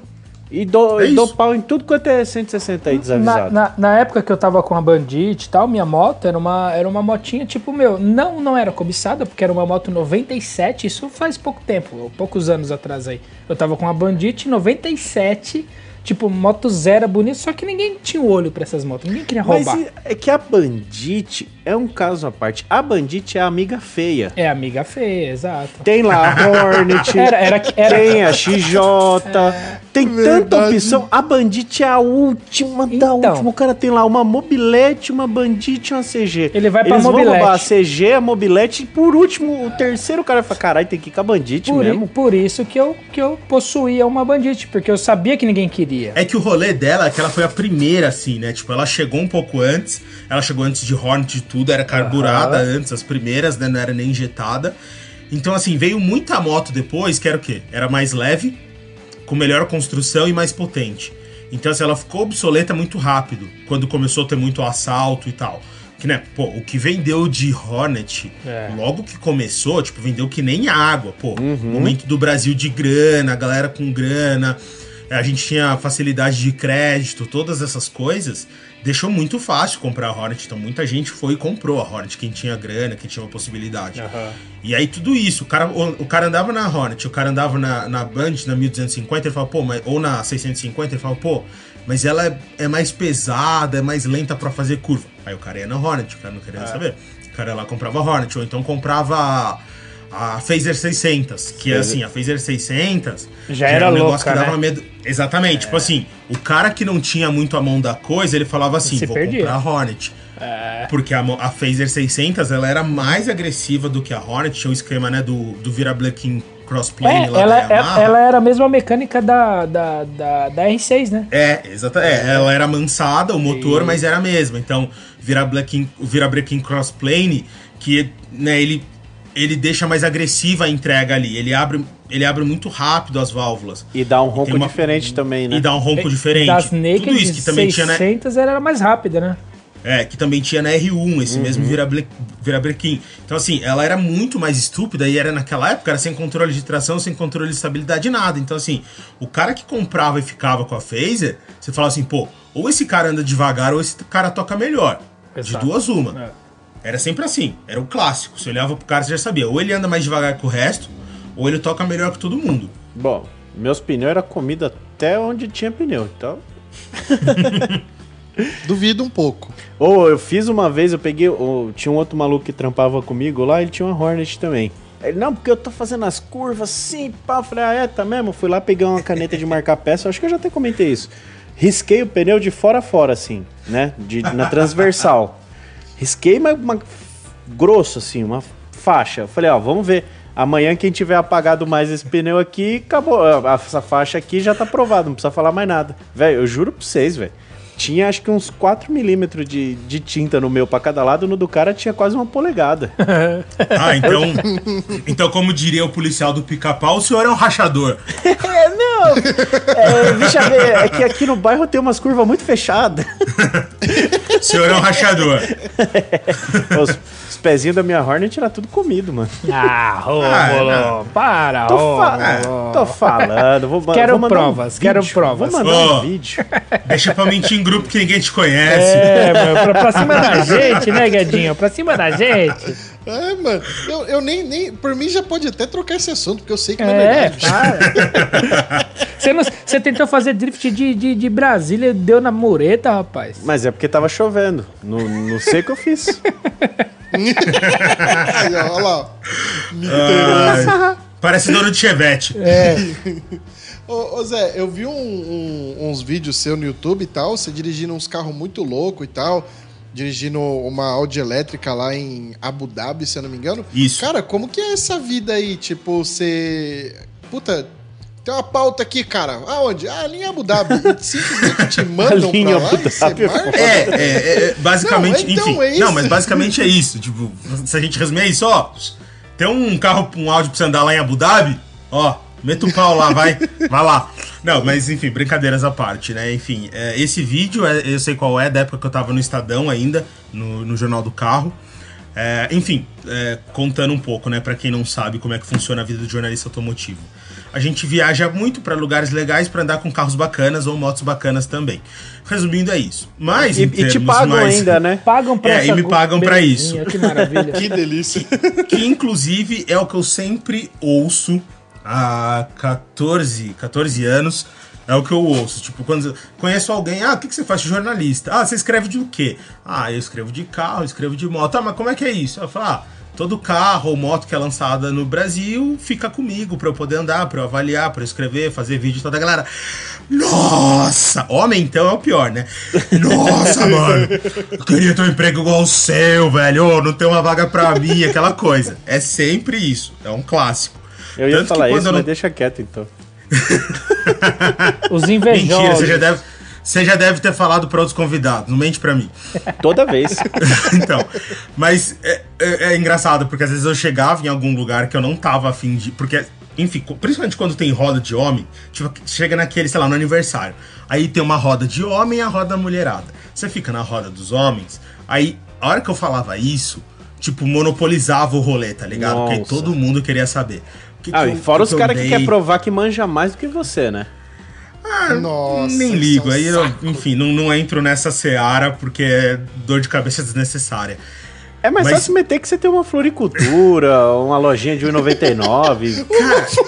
Assim, algumas vezes, quando eu tava num rolê em que eu não queria monopolizar o assunto ou que eu não tava afim de falar, não porque eu não gosto, eu gosto muito do que eu faço todo esse tempo e dos carros e das motos e tudo, mas. Sei lá, às vezes eu queria falar de outra coisa, eu queria que o assunto fosse outro. Eu, ah, o que você faz? Trabalho com comunicação. O que não é mentira. É. Ah, não é tem uma, mentira, tem é uma loja de eu churros. É, sabe? Eu falei, não, trabalho com comunicação. Fala, ah, entendi. Morri aí. E, quando- e e era o erro de quando eu falava, sou jornalista, porque sempre vinha perguntar, ah, mas você escreve do quê? E aí vinha a história e, enfim, sempre era isso. Às vezes É, eu evito enfim. também falar que eu, que eu tenho um podcast, mas é vergonha só. Acontece. Mas respondendo a pergunta. Enfim, é, acho que, enfim, outros convidados já devem ter respondido, mas funciona assim. É, as marcas convidam, né, igual pra um- seja para um evento, um lançamento aqui no país ou fora, as marcas mandam um convite para a redação, né, ou para a pessoa, quando é um- uma pessoa que trabalha sozinha, tem um canal no YouTube, alguma coisa assim, um influenciador. Eles mandam um convite falando, olha, em tal dia vai ter o lançamento de tal carro, em tal lugar e tal. E aí pedem para você confirmar a presença, quando você confirma a presença, né? No caso de uma, uma redação grande, igual que eu trabalhava no Estadão ou do UOL, é, você, no caso, é, chega pro editor da equipe e o editor, obviamente, escolhe alguém para ir cobrir esse evento. Normalmente, essa pessoa é escolhida por afinidade ou com um tipo de produto ou com um tipo de evento é, que vai acontecer. É, quando eu digo às vezes por afinidade, é porque, enfim, uma equipe é plural. Então, é, as pessoas têm diferentes qualidades, diferentes né, talentos e que, que se complementam. Então, por exemplo, ah, vai ter um evento que é para andar numa pista super técnica com 911. Escolhia X ou Y para Z, porque eram pessoas que tinham mais conhecimento já de pista, que andam melhor, que pilotam mais, que não tem que tem mais experiência já de tempo de, de rua, de carro e tudo mais, por trabalhar mais tempo no setor. Então, né, no caso, por exemplo, né, é, citou esse, esse, exemplo do, do e-tron, foi do, do Audi e-tron, lançamento mundial dele. A Audi mandou o convite para lá, é, meu chefe aceitou e escolheu que era eu que iria cobrir esse lançamento. Então, fui para lá, para andar com o carro, ver a apresentação técnica toda do carro com cê, a área de Você podia ter perdido essa boiada, né? Podiam ter mandado alguém no lugar, né? Sim, sim, podiam ter mandado outra pessoa. E, e tudo bem.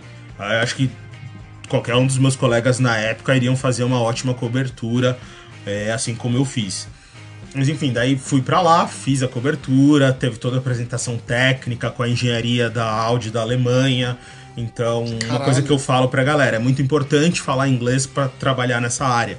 Porque, enfim, você conversa com pessoas do mundo inteiro, mas o inglês acaba sendo a língua universal. Então, uma apresentação técnica do primeiro carro 100% elétrico da Audi para ser vendido em grandes números, né?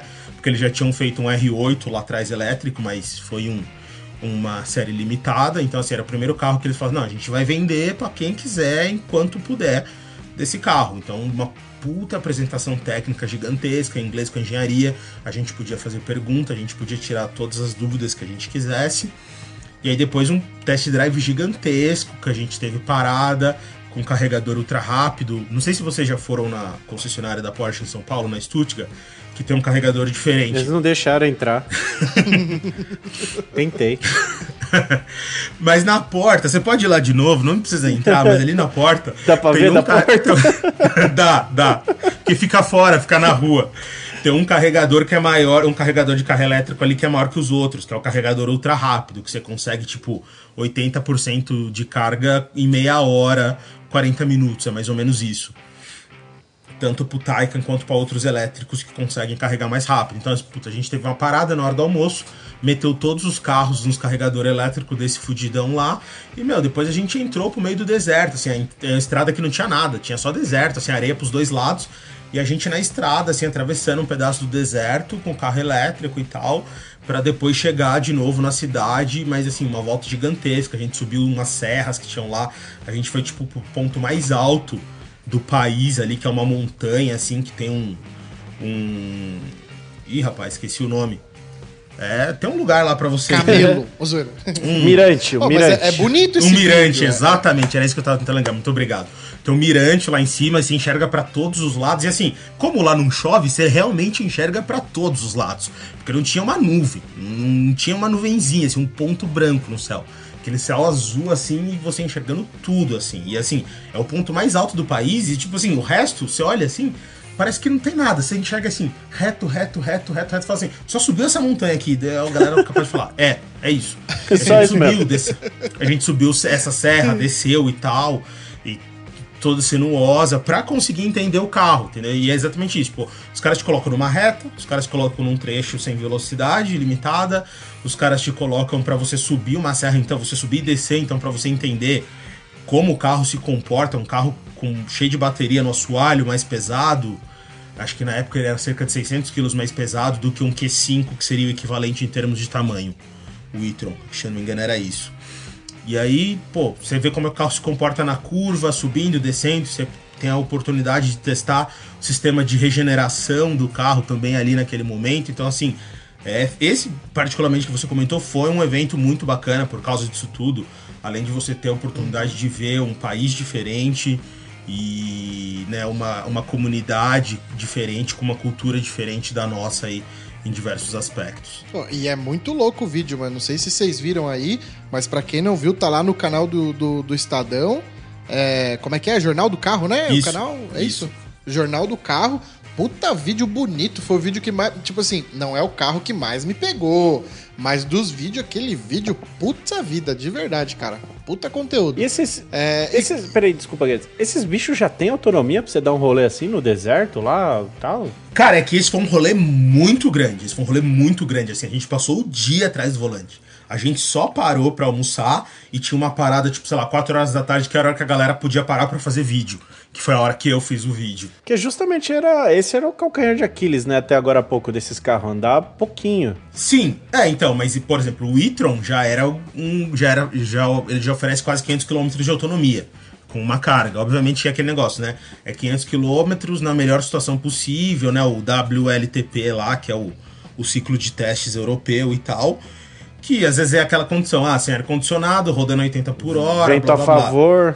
É, vento a favor e tal. Mas, pô, você consegue pegar hoje tranquilamente, sei lá, um XC40, um e-tron, o e-tron Coupé, o Sportback, né, e alguns outros elétricos aí, Taycan e tal, e fazer um rolê relativamente grande. Dá pra fazer assim. E quando eu falo grande, assim, putz, dá pra você pegar e falar assim, putz, vou visitar uns parentes que moram em Campinas. Você vai e volta com a mesma carga se você sair da sua casa com 100% em São Paulo. já, tá já, é já é bacana. Então, a gente já tá falando aí de uns 200, 250 quilômetros de volta, acho que dá mais ou menos isso, né? Não, dá um pouco menos, acho. É, mas dá uns 200 quilômetros, São Paulo, Campinas, e volta. Pô, 200 quilômetros, e assim, a gente tá falando que você vai e volta tranquilo, sem se preocupar em, pô, eu vou ter um carregador no meio do caminho?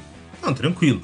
Putz, você já vai um pouco mais longe, você já tem que pensar se você vai conseguir ter carga para voltar ou se vai ter um carregador rápido o suficiente no lugar onde você vai estar para dar carga para você voltar. Porque uma coisa é você falar assim, pô, eu vou para um lugar e vou dormir lá.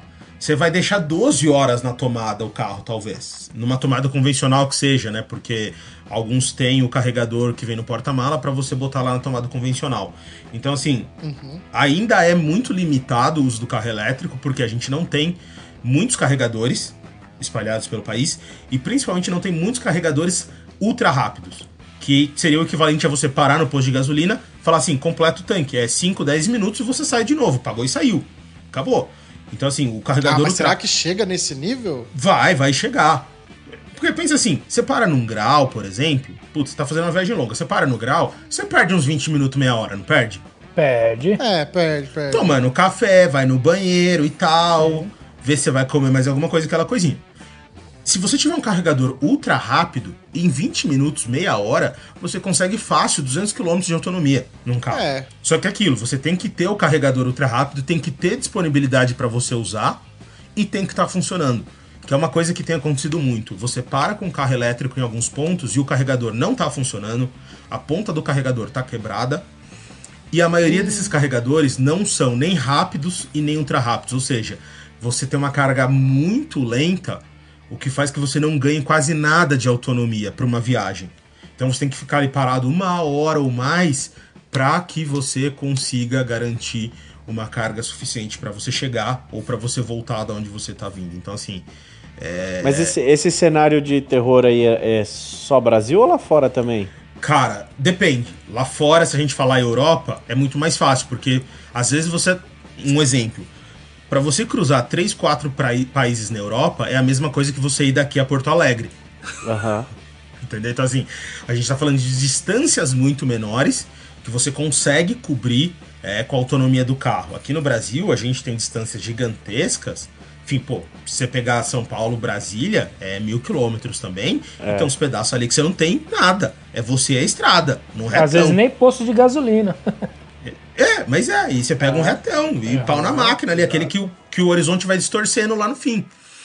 Então, assim, é, lá na Europa, principalmente, onde, pô, tem subsídio para carro elétrico para você comprar, então o carro elétrico é mais barato, eles incentivam você a ter o carro elétrico, principalmente por causa do uso urbano, tem muito mais carregadores em todos os lugares, é muito mais é, prático isso daí. Agora, aqui no Brasil, a gente ainda vai demorar. Tá melhorando, tá tendo um crescimento, não dá para negar, né? A gente tá vendo tanto de oferta de carro elétrico que tá começando a existir. Essa semana vai ser lançado, né, o Quid Tech, inclusive, aí, né, no mercado, que, enfim, vai ser o mais barato, apesar de custar, sei lá, é... vai custar uns 150 pau, né? É, eu, eu acho, eu acho que um futuro não tão distante, um futuro acho que de uns 5 anos a gente vai ter uma coisa dos carros elétricos muito mais aquecido, mas muito. Acredito que sim, porque, enfim, estão trabalhando para reduzir o custo de bateria. Não, mas é que assim, meu pensamento, o caminho é esse. Toda tecnologia nova que, que já vem mostrando ser promissora, a gente sabe que em 5, 10 anos ela vai estar dominando o mercado. O problema é que o carro elétrico, é, é claro, né? Por conta da própria tecnologia, sempre vai ter um custo muito alto. É que nem o Romulo zoa nos episódios, mas é verdade. Carro elétrico só vai ser barato o dia que descobrirem que dá para fazer bateria com casca de banana. Aí vai ser barato. Senão não vai ser barato, esqueça. É. E vai só piorar, porque aí vai ter um, uma demanda por bateria grande e cada vez mais raro, minério para bateria e pá. Mas o que eu... Aí vai acabar, vai acabar a banana da feira, vão cobrar mais caro a banana da feira. É, é assim, é, é uma conta que ainda, enfim, não fecha como um todo, né? Se a gente pensar, por exemplo, pô, vamos pensar num ano bom ainda, falar de 2019, por exemplo, que foi um ano relativamente bom de venda. Só de, de Onix, que foi o carro mais vendido do Brasil, a gente vendeu 60 mil unidades. A gente vai ter. Caramba! Que, é, a gente vai ter que conseguir encontrar uma fórmula para que reaproveitar a bateria, reaproveitar os materiais que são usados na bateria, que até hoje, por enquanto, ninguém sabe. Uhum. E tudo é. isso tem que ser levado em conta pra gente entender, porque existe. Hoje a gente fala assim: ah, ah, o petróleo polui, o petróleo vai acabar também um dia. Só que esses minérios nos quais a gente está indo atrás deles hoje também são limitados para fazer bateria de carro elétrico. Se pá então, mais do que o petróleo. Então, assim, é, é aquilo. Qual é o qual é a, a, a fórmula, o, o, X da questão? Ninguém sabe ainda, mas aquilo lá também é limitado. A diferença é que a gente não começou a usar aquilo numa escala que a gente usa o petróleo. Carro atômico. O lance vai ser carro atômico. O, o, lance que você falou aí do, de usar, de reaproveitar a bateria, eu não sei onde eu ouvi, eu não sei nem se foi com alguém aqui no TurboCast, mas é, já tá rolando é, a reutilização dessas baterias pra, pra residência. Acho que foi o tal sim, do Anderson porque... Dick que falou, não foi? Sim, isso eu sim. Eu acho que foi um tal de Anderson Dick. Então, ele, a, a, assim, a bateria a bateria não, não serve para o carro porque ela não entrega lá a potência tudo de uma vez que precisa, tal, enfim. Aí é quesito técnico e quem quer saber de quesito técnico que vá procurar em outro podcast. Não, Mas a gente tem quesito A bateria, técnico. ela Não, não quero saber de nada técnico. Vou trazer, vou trazer o dado atualizado. Lá, eu fui buscar o dado aqui. Fala dele. Foram 241 mil unidades de Onix. Mas olha isso, a gente véio. vendeu num ano. Foi o carro mais vendido. só de Onix. Então, foi só o Onix. O K, que na época ainda era vendido, foi o segundo, vendeu 104 mil e o HB20 101 mil unidades. Foram os três mais vendidos. Então, pensa, a gente tá falando aqui. Chupa de, UP! A gente tá falando, a gente tá falando aqui de quase meio milhão de carros vendidos, carros que rodam no dia a dia, no Uber, pra galera levar filho pro trabalho, que são os carros mais vendidos do país. Beleza, combustão. Imagina a gente falar de meio milhão de carros elétricos, os equivalentes elétricos aqui no Brasil. Uhum. É muita coisa. A gente Você tá, sustentar toda essa cadeia aí é uma loucura, velho. Exato. E, a, e aí, a gente. É aquele negócio. Por exemplo, na Europa, tem, aqu, tem muito essa discussão, né? Que o cara compra o carro elétrico, mas a matriz energética é suja. Porque a é. maioria dos países usa é, usina termo, termo, termoelétrica, ou seja, carvão. O cara queima carvão para gerar energia elétrica para o carro ser menos poluente. A hora que vai fazer essa conta que a gente chama né, do, do poço à roda, às vezes não fecha. Mas pra gente aqui no Brasil, é. por exemplo, fecharia, porque a maior parte da nossa matriz energética vem de hidrelétrica. A gente só coloca realmente termoelétrica para funcionar quando o pau tora, quando a gente tem uma queda, igual agora que a gente está chegando no inverno, então tem seca, tem estiagem, cai o nível das, das represas, das barragens, e a gente consegue gerar menos energia. Então a gente precisa da termoelétrica. Mas pelo Mas menos esse, gerais... ano, esse ano a gente não vai entrar naquele negócio de bandeira vermelha, porque graças a Deus tem eleição. Então ninguém é louco de pôr tributação mais alta em ano de eleição. Então é Copa do Mundo e energia barata, fiquem tranquilos. Acredito que sim. Mas, mas é, esse negócio de esse negócio de, de carro elétrico, o que me pega ainda É, a gente falou com o Gilbert uma vez, ele tinha, não sei se ele ainda tem um Tesla, ele falou que ah, manutenção é de boa, ah, você, meu, deu, quebrou o carro, você manda mensagem lá no aplicativo, o cara de lá da, da- de não sei da onde entra no, no software do seu carro e arruma. Cara, eu acho que manutenção ainda é uma parada que vai pegar muito nesses carros. E eu vou falar pra você, hein? Eu vou falar um negócio que eu imagino aqui que é o seguinte: hoje em dia tudo é digital. Tudo, tudo, tudo é digital. Ah, eu coleciono card digital. Não, beleza, você coleciona card digital, a moda agora é Você digital. vai ter um carro NFT? Não, então, o, o o olha onde eu quero chegar e vamos ver se não é stonks isso aqui, hein? Tô com medo. Vai chegar um momento que tudo vai ser digital e aí nego vai falar assim, pô, essa cartinha que eu tenho aqui, esse NFT, eu queria tanto que eu pegasse ele, queria ser, queria que ele fosse palpável, eu queria que esse negócio fosse físico na minha mão. Isso aqui ia ser muito legal se fosse físico na minha mão. O que, que vai acontecer? Vão começar a fazer tudo físico de novo. Mas aí é tempo, hein? Ah, é, eu vou estar. eu provavelmente o Theo vai ser vô, né? Mas É, vai aí. chegar nesse ponto de novo, cara. É certeza. É cíclico. Eu nem sei É porque eu entrei nesse assunto, mas É isso beleza. que eu ia falar. De onde você tirou isso, mano? Guedinho tá bebendo Corta. cerveja, velho. É isso aí. É, corta. Eu esqueci. Corta eu o álcool sei porque ali. eu entrei nesse assunto. Não, não, não. Na verdade é que assim, o que eu quero dizer é que existe um mundo, existe Hum. um mundo em que depois que ah, for entendi. tudo elétrico. Você quer dizer que vai voltar pra combustão? Isso. Caralho, que. Mano, você foi top agora. É, Mas, os caras vão é, pegar o o Tesla, Jânio, vai né? tirar O o elétrico e vai meter a P. É isso que você quis dizer. Não, a P não, que a P nem motor é, Ah, né? cala a sua boca. Cala a sua Palavra, boca. palavras duras, palavras duras nesse Toma. podcast. Toma pau de três cilindros aí, ó. Pô, Cala mas tem um. boca. Mas tem um brother lá nos Estados Unidos que, enfim, eu gosto muito dele, é um, um, um blogueiro aí de carro lá, um, o Negão, o Rich Rebuilds, que ele fez isso. Ele comprou um Tesla de batida. Meteu e LS meteu um lá. V8. Meteu um LS. Meteu um LS, foi pro que Sema Show, chocou geral e tal, e acho divertidíssimo isso que Oh, ele fez. E melhor, tem um outro mano, eu não vou lembrar o nome dele agora. Não sei se é o mesmo cara, mas estão metendo um Cummins num Tesla. Olha, é possível que seja ele. Não é duvido, possível que não. seja ele. Não, não duvido que seja. E, e tem os caras que a gente faz. Inclusive, né? Vamos aos Eds. Pra você que não nos acompanha, a gente tá fazendo live na Twitch, tá? twitch.tv barra Turbocast Online. E a gente faz uns react lá. E tem um cara que pegou um Tesla e, tá- e montou de off-road, mano. Então, sabe, a galera faz umas loucuras, mas enfim. Eu acho que assim, pra gente meio que encerrar esse assunto do elétrico agora, porque carro não é só elétrico ainda. Graças a Deus. é, eu gosto bastante, eu acho legal que, cara, eu tive, por exemplo, eu tive a oportunidade de fazer uma viagem com o Taycan, que foi uma matéria que eu fiz pro UOL, inclusive falando de autonomia, exatamente. Então, assim, eu, eu escolhi um lugar carniça pra fazer. Eu saí de São Paulo com 100% da bateria carregada lá da concessionária pra chegar em Campos do Jordão. Nossa. Ué, porque é muito fácil eu pegar Bandeirantes e ir, É, que sei é lá, até retinha, qualquer lugar, porque é só vai reta. Plano, tudo gostoso. É plano, cidadezinha exato. cruzeiro. Ah, é muito fácil eu pegar e falar assim, ah, putz, vou descer pra, pra Riviera, que tem um carregador, inclusive, lá na Riviera, pra quem não sabe. Aham. É um carregador médio.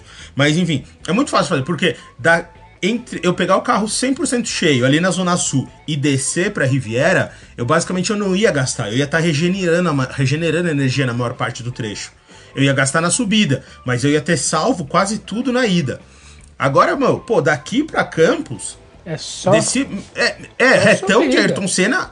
É. é retão de Ayrton Senna, onde você não regenera, porque você não freia. E a hora que você chega lá na Floriano Peixoto, É. A serra. é subida. É.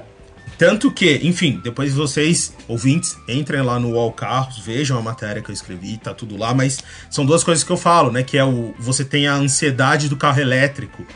Porque você fica olhando, você fica o tempo inteiro olhando pro, pro, pro marcador do tanque, né? Abre aspas, falando, "Putz, será que eu vou ter? Será que eu vou ter? Será que eu vou ter energia pra chegar? Você, você fica com essa ansiedade. O que aconteceu? Quando eu cheguei no pé da Floriano Peixoto, falar o que dava de autonomia, falava que eu chegava tranquilo de volta. Eu falava, eu chego lá em cima, vai dar dos 250 quilômetros ainda de autonomia. Aí dou Só uma recarregada na, na descida. Então, só que aí que tá, esses 250 quilômetros foi a hora que eu comecei a subir a Floriano Peixoto. E a regra que eu usei foi andar sempre na velocidade que a via permitia. Então, a velocidade máxima da via, se eu conseguisse, se não tivesse trânsito, era no que eu ia andar. Eu cheguei lá em cima com 100 km de autonomia. Entendeu? Lá em Campos, na cidade, eu cheguei com 100 km de autonomia. Eu tinha, eu tinha 250, eu cheguei com 100. Por quê?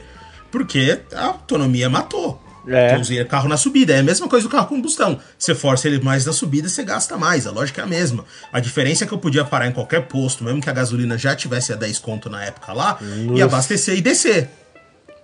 E tinha carregador lá?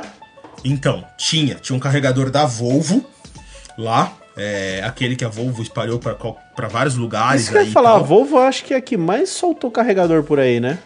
Eu acho que sim. Se a gente falar de marcas. Acho que BMW sim. também. Ah, mas acho que em número a Volvo é a que mais colocou carregador. Se a gente falar de marcas automotivas. Tem aqueles outros carregadores, né? Tipo EDP, dessas empresas de energia elétrica também por aí. Mas eu acho que quem mais tem ainda é a Volvo. E era dentro de um pão de açúcar. Esse Cara, eu conector fiquei é tipo. universal, né? É, porque a, a maioria dos carros é igual, né? A entrada é igual. Só o Tesla que é bem diferente. Na China também tem uma entrada diferente. Mas os carros Mas chineses. Ah, mas aqui no Brasil já, já Então, tem adaptador. É, tá então. tranquilo. Não, então, tem os adaptadores e os carros chineses que vêm pra cá, eles são vendidos com o padrão europeu, digamos assim. Que é o padrão que tem aí na maioria dos carros, exatamente porque é a, é a maioria que tem dos carregadores. Pô, eu fiquei tipo, sei lá. Os carros elétricos que vêm pro Brasil já vem com Benjamin já, pô. O pior, não, o pior que o- isso aí que o Romulo falou é tão engraçado que sabe quando você tá no rolê assim, aí você pergunta pro amiguinho, ó, você tem carregador de iPhone aí? Sim. Vai ser tipo isso, ou você tem o, o- o bico do Tesla aí? É, mas o, o Tesla, tipo o Tesla é o aí? único, né, que é diferente. O resto, é- o resto basicamente é todo igual. Todo mundo meio que padronizou exatamente por conta disso, pra facilitar que você possa carregar em qualquer lugar. Porque senão o cara não tá compra. bom, mas. Não, mas pera aí, deixa eu, de- de- deixa eu né, defender o meu Elonzinho Musk aqui, cara. Quem começou com esse negócio de carro elétrico não foi ele? É, na verdade, os primeiros carros elétricos su- surgiram no começo do século XX. Não, não, não. Não, não, não, não, não, não, não, Você não me vem com esse papinho. elétrico, porra. Você não me vem com esse papinho, não. Deixa eu defender o meu elo aqui. Eu tô aqui o cara pra começou com polêmica. esse negócio todo. ele começou com esse negócio todo, então a gente tinha que ir na onda dele. Aí nós não foi na onda dele, ele falou, então o problema é de vocês. Não, tudo bem. Só que é mais fácil hoje ao redor do mundo você carregar um outro carro elétrico, independente de marca, do que você carregar um Tesla. Ainda que na Europa tenha muito dos superchargers lá, que são os carregadores da Tesla, né? Mas enfim, os Teslas que vêm pro Brasil, eles vêm com adaptador para você usar as outras entradas, ele vem com adaptador quando a galera compra. Aí, ó. E- Ele já brasileirou o rolê. Ah, não tem jeito, né? Só não tem jeito. Você tem que ter um, um adaptador. E alguns carregadores, é, algumas empresas que trabalham criando carregadores elétricos, eles têm, é, o tipo, é como se fosse exatamente, parece uma bomba de combustível e ali ele tem várias entradas. Aí ele já tem o carregador também de Tesla. Ele tem um carregador de Tesla, o carregador que a gente usa em Audi, em Porsche, em Volvo, em Jaque e tal, e tem uma outra entrada diferente que é a entrada japonesa. Mas os carros chineses que são vendidos para cá, eles já estão vindo adaptados com a entrada europeia, digamos assim. Por exemplo. eu, eu- eu tenho informações pra vocês aqui, já que a gente falou do primeiro carro elétrico, eu vou dar informação que TurboCast também é conteúdo inteligente, hein? Meu o Deus primeiro carro Ah, você elétrico foi projetado por um belga, Camille Genatzi, em 1899. Um abraço, Ai, Valeu, Wikipedia. Wikipedia. Aí, obrigado, obrigado, Wikipedia. Não vai defender Elon Musk aqui, não. É, foi, o tio- foi o tiozinho belga lá que fez, tá certo? Entre um chocolate e outro, ele descolou um carro elétrico. Exato, é. Exatamente. Entre um chocolate e uma breja. Ele falou, pô, por que não fazer um carro elétrico? Ele, ele, ele já começou metendo um chocolate no Elon. E, e- e um abraço também pro senhor Gurgel, tá? Gurgel também. É, bom, Grande. saindo dos carros elétricos aqui, cara, qual foi o carro mais legal que você que você já divertiu? É, é que assim, geralmente a gente pergunta, porque passa muita gente aqui que já andou com vários carros. Aí quando a gente perguntar qual que é o carro mais legal, sempre tem aquele papinho, ah, o mais legal de conforto, ah, o mais legal de velocidade, ah, o mais legal de dinâmica. É, é, assim, é de sentimento isso, não é de, de técnica desses negócios. É assim, qual foi o carro que você andou, que você fez review, que você fez matéria e tal, que você falou, puta que pariu, cara, isso aqui é, o, é pra mim, sabe? Tipo, o carro que eu gostei Certeza mesmo. que é um golzão turbão, você é louco. Começou. Com o túnel rachado. É, Tem meu tudo trincado. não, não, o Gol e Turbo, é, tu- túnel rachado é, É default. É tipo de pleonasmo, série. né? É tipo É, é pleonasmo. de, é de série, não, não adianta falar, ah, não, meu não rachou, que é mentira. É mentira. Só não rachou se você já fez o reforço É, antes, fora se- isso, rachou. O, o cara falar que tem um gol turbo, com um gol turbo, ou qualquer gol com o turno, turno rachado ou trincado é pleonasmo, é normal. Ah, não, de série. Mas a gente tá falando com placa ou sem placa, os carros? Ah, Que não, isso? o, ca- o porque cara isso foi vai- além, né? Então, porque isso vai mudar muito a história. Se a gente falar de carros emplacados, ou seja, carro pode rodar na rua, acho que é um dos carros mais incríveis que eu guiei não faz muito tempo. Eu ando em vários carros incríveis, mas um dos carros assim que eu gosto muito até hoje. C63 AMG aspirado, o último V8 aspirado dele, porque era um carro muito visceral, era um carro que você brigava. A última vez que eu andei com ele, andei em Interlagos, num dia assim, ó, pista vazia, carro pra você, você conhece a pista, então do whatever you want. Bicho, botei o carro em módulo de segurança. Caralho, fritou Cara, o câmbio, velho. Foi. Foi dezembro. Era dezembro. A gente entrou na pista, era 11 horas da manhã. Então você imagina que não devia estar nada quente a pista, né? E aí, assim, era um grupo pequeno, tinha tipo cinco jornalistas, era só pra jornalistas de revista. E assim, daí tinha tipo CLS conversível, C63, tinha alguns AMGs ali. E assim, cada um pega um e pode ir pra pista. Só não ficam dividindo, só não fiquem dividindo curva. Era só essa regra, porque a galera que tava lá era uma galera já escolada, tanto no carro quanto em Interlagos. Aí, mano, eu fazendo volta rápida quase com o C63. Tô querendo baixar o tempo em cada volta que eu fazia. Sei lá, na quarta volta, a hora que eu fui pegar a subida pro café, o carro bum, deu aquela matada. Aí eu baixando na mão, marcha e nada e nada. Só que ele não desligou. Só que ele foi cair na velocidade e travou em 120. Eu vi que de 120 ele não passava. Então eu joguei pro lado de fora e vim trazendo na maciota. Aí cheguei no box falei, ó, aconteceu alguma coisa. Falei, desculpa, o carro não passa de 120. E aí estavam os engenheiros da Alemanha aqui. Aí os caras falaram, ah não, fica tranquilo. É só É que esfriar você um tava- pouquinho. você- Exato, basicamente falou que você estava fazendo volta muito rápida e várias voltas nesse calor. O carro entra no módulo de segurança para preservar o câmbio e o motor. Então ele limita em 120, que é uma velocidade segura se você estiver numa rodovia, tipo numa autobahn, né? Que os caras têm os, os pedaços lá sem, sem, sem limite. É, e você consegue andar e é uma velocidade segura. Então eu falo assim: ah, é só vai com o carro, dá umas três voltas com ele a, a uns 50, 60 por hora na maciota, só pra ir resfriando tudo. E depois entra no box e deixa com o freio solto, né? Também pra não colar a pastilha, né? Que é um clássico da galera. né? De- Nego termina track day e mete a mão no freio, cola as pastilhas ali com o carro quente. Aí já era um abraço. Nada, Já trilha, muito- na trilha também é gostoso. O pessoal para Então. e puxa o freio de mão elétrico lá e Exato. lama. Ah, delícia. Exatamente. E aí foi isso, foi um carro muito incrível, é um carro que eu gosto muito até hoje.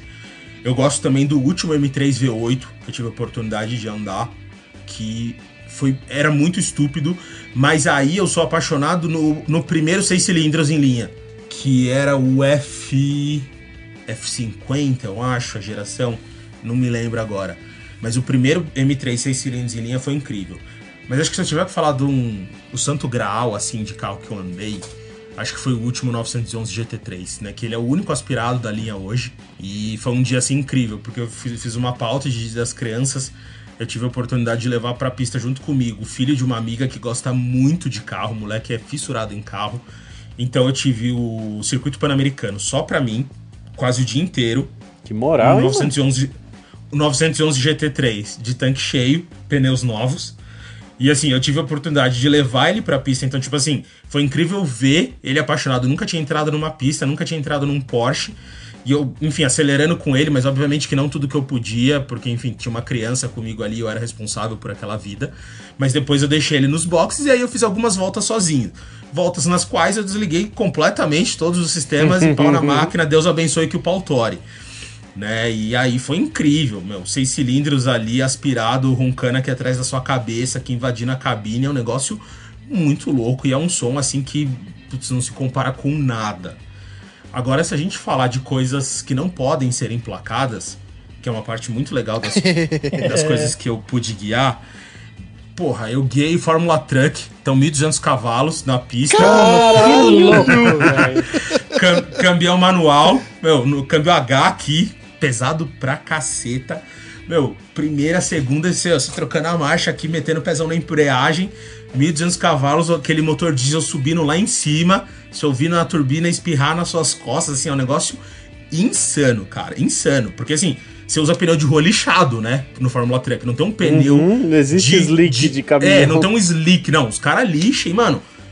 É, é pé embaixo, velho, e pau na máquina. E assim, eu andei com o caminhão do Adalberto Jardim na época. E assim, os caras, né, cortam cabine, reduzem peso pra caramba em relação ao caminhão de rua, mas é feito em cima do caminhão de rua. Ele falou: ó, você tem que prestar atenção nesse mostrador, nesse mostrador, porque o motor tá maciando pode trocar a marcha no limite. A única coisa que acontece é, se isso daqui passar de. Não lembro, é um mostrador de temperatura. Se passar dessa temperatura, você bate o botão vermelho e joga no neutro. Pra que aí, tudo? Pra cortar tudo, senão vai fuder. Falei, beleza. Então, assim, obviamente, né, que tomei um puta de um cuidado, né? Pô, era o caminhão do cara e era começo da temporada da Truck. Falei, só faltava, né? Eu vou destruir o motor do cara que saiu fazer bielete sair voando aqui, igual o fogos de artifício, né? Do motorzão diesel. Mas foi um negócio incrível, assim, foi animal. Só que aí ficou mais animal ainda as oportunidades que a carreira me deu, porque aí eu tive a oportunidade de andar com um protótipo do Dakar. Que louco. Então, meu, cara. peguei é, então, peguei um protótipo T1, que é a principal categoria lá da cara, que corre o Sainz, o Nasser Atiá, e era o protótipo aqui do Brasil, dos irmãos Balgarten, que eles usavam na época a Ford. Era o protótipo em cima da, do que seria a Ranger. Só que era um motor V8 de Mustang, com gasolina, que pode usar também gasolina de avião. Os caras têm uma calibragem para usar Avigás.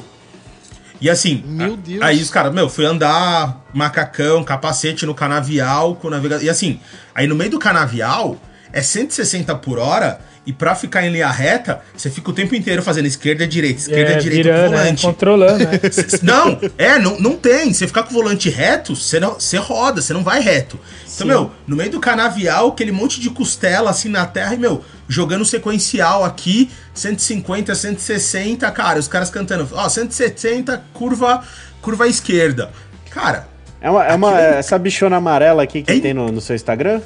Essa, essa, é essa mesmo. É incrível, cara. Aquilo, aquilo é incrível, porque assim, câmbio sequencial, você não sente o que está acontecendo embaixo do carro como um todo, porque a suspensão é né, com um curso gigantesco para filtrar tudo aquilo. E assim, você entender a pegada do carro é muito diferente. Porque você tem que. Você nunca freia ou nem reduz sozinho, senão o carro roda. Você sempre reduz freando e sempre freia reduzindo. É sempre os dois juntos para você equilibrar o carro. Numa curva, eu, eu só meti o pé no freio, a traseira saiu pro lado de fora. Só que ela saiu muito pro lado de fora. Porque assim, naturalmente, você reduz e freia, ela já vai dar uma saída. Só que é uma saída controlada. Você apontou dentro da curva, no com 3 terços, você dá pé para corrigir. Mas até aí, ok, normal. Ali não. Se eu, eu, se eu reduzir sozinho, ela rodava inteira, de uma vez só. Mas assim. Isso, isso que você tá na terra, né? Imagina os caras na areia é, fofa com esse bagulho. Ex exatamente. E assim, eu tava num terrão vermelho, ali tava meio depois de Campina, já indo pro lado da Ribeirão, de Ribeirão Preto. No meio do canavial, tinham acabado de cortar o canavial, só que assim, tinha meio que uns caminhos onde eles já tinham passado antes com o carro. Falaram, não, vamos fazer nesse caminho. E, cara, é a coisa mais louca do mundo. Você saltar com um carro e você não sentir que tá acontecendo nada embaixo de você. Você dá um puta salto e, tipo, não aconteceu nada. Você não sentiu. Parece.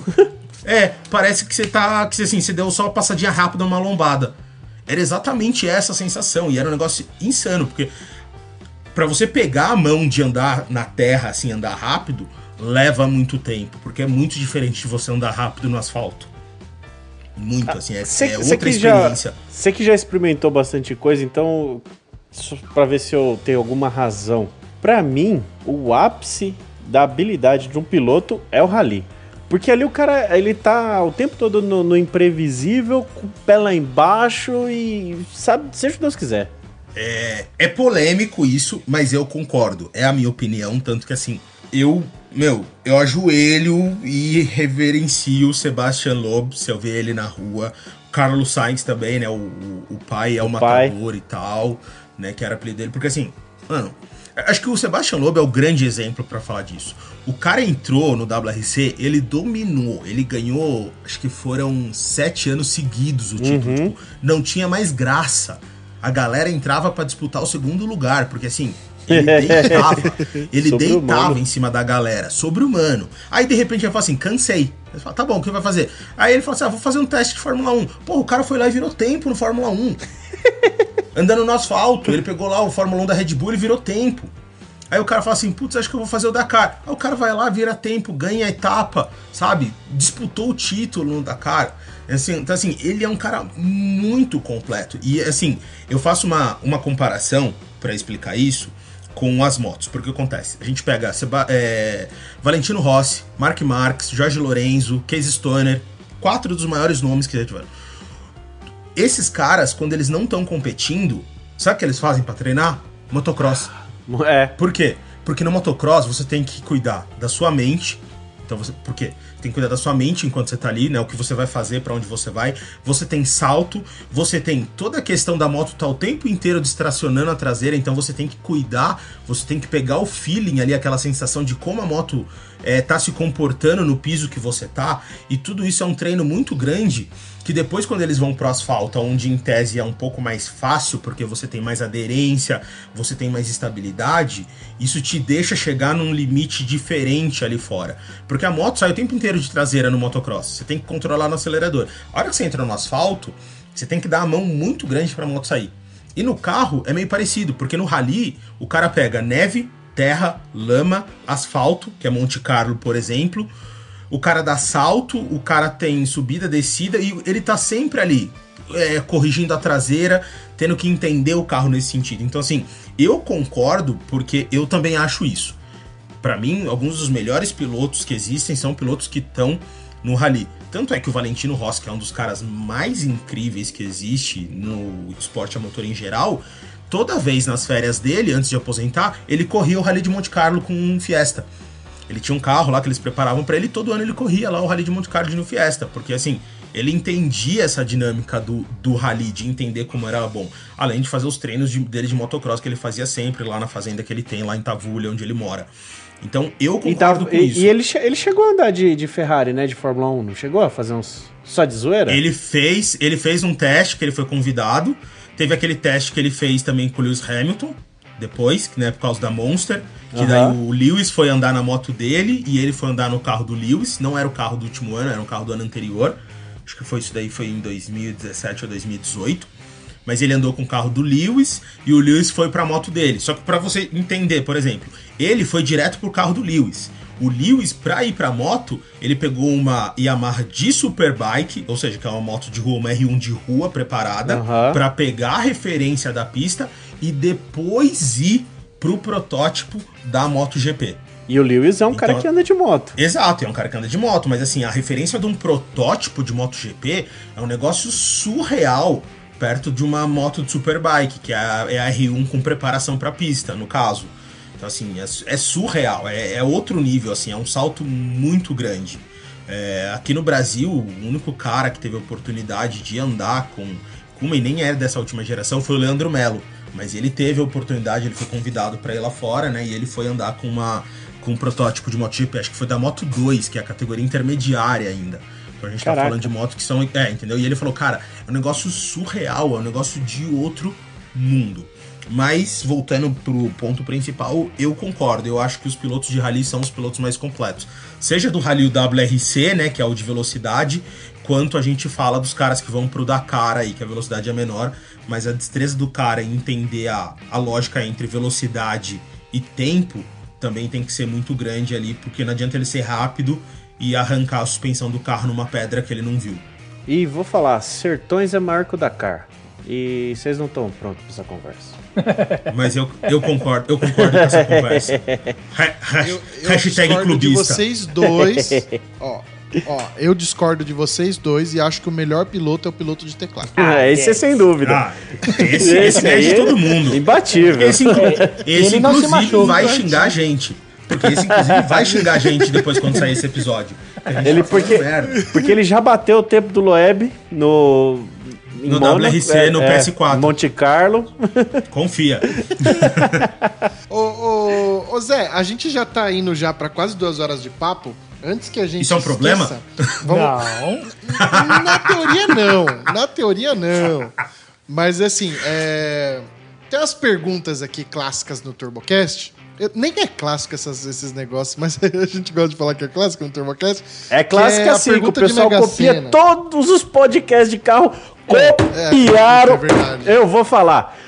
Todos os podcasts de carro copiaram a sua pergunta, Guedes. Eles dão uma maquiada aqui, muda o valor, falam. né, mas todo mundo copiou essa porcaria aqui desse podcast. Ó, eu, eu- e quanto a isso que o Rômulo tá falando, eu só quero dizer uma coisa. Isso prova que eu sou bom no que eu faço. Porque se estão copiando é porque eu sou bom no que eu faço. E não tem problema copiar, não, fica à vontade. Só quero deixar claro que a gente é a Coca-Cola, vocês são o Dolly. É, Bom, vamos lá. A pergunta de Mega Sena aqui é a seguinte: dinheiro de Mega Sena e você consegue comprar um único carro. Né? E aí, qual carro você escolheria? Porém, porém, Hoje nós vai ter um- uma pequena diferença aqui. Os caras querem me derrubar, É, mano. Não, não, não, não. Muito pelo contrário. Muito pelo contrário. Isso aqui que eu vou falar, cara, de mais de 100 episódios do TurboCast, você vai, Vai ser o primeiro que eu tô dando esse boi.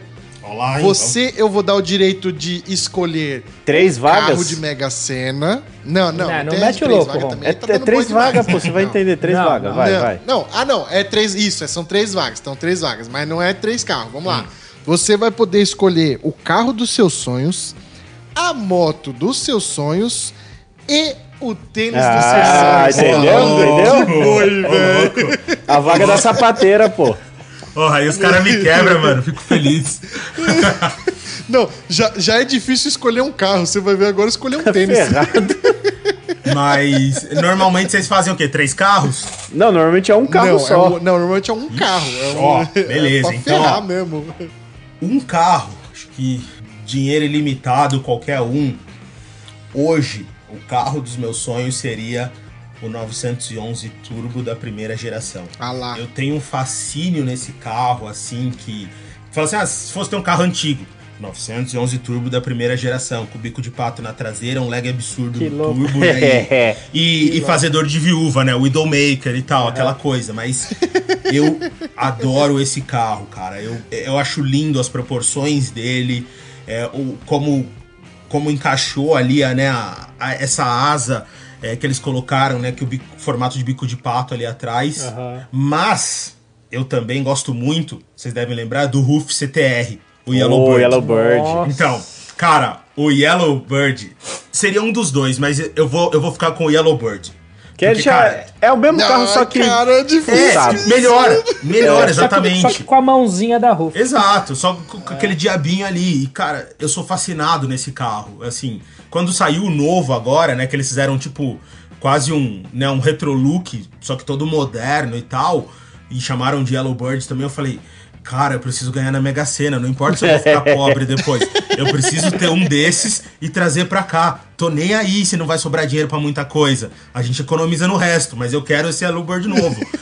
Porque ficou com um visual antigo, farolzinho redondo mais simples e tal. Sim. E o Yellowbird eu cresci vendo, né? Junto com Contact, em vídeos, em coisas e No tal. Gran o Turismo. Ye- No Gran Turismo, exatamente. Mas o Yellowbird ganha o meu coração.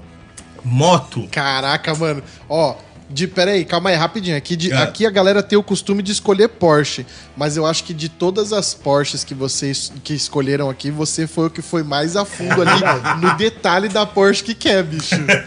É muito específico, né? Mas é isso. cara. Nossa É- Senhora. Esse carro, pra mim, assim, é, é- eu tenho um fascínio gigantesco com a ideia da Huff, mas principalmente com esse carro, porque na época o carro foi um absurdo. O carro começou a sobrar em cima do 959, né? Que era o super carro da Porsche. aquela, aquela matéria, aquela matéria que juntou todos os supercarros, de quem que era? É Karen Drive? Quem Eu que era acho- aquela revista? Eu acho que era Motor Trend, Motor acho. Trend?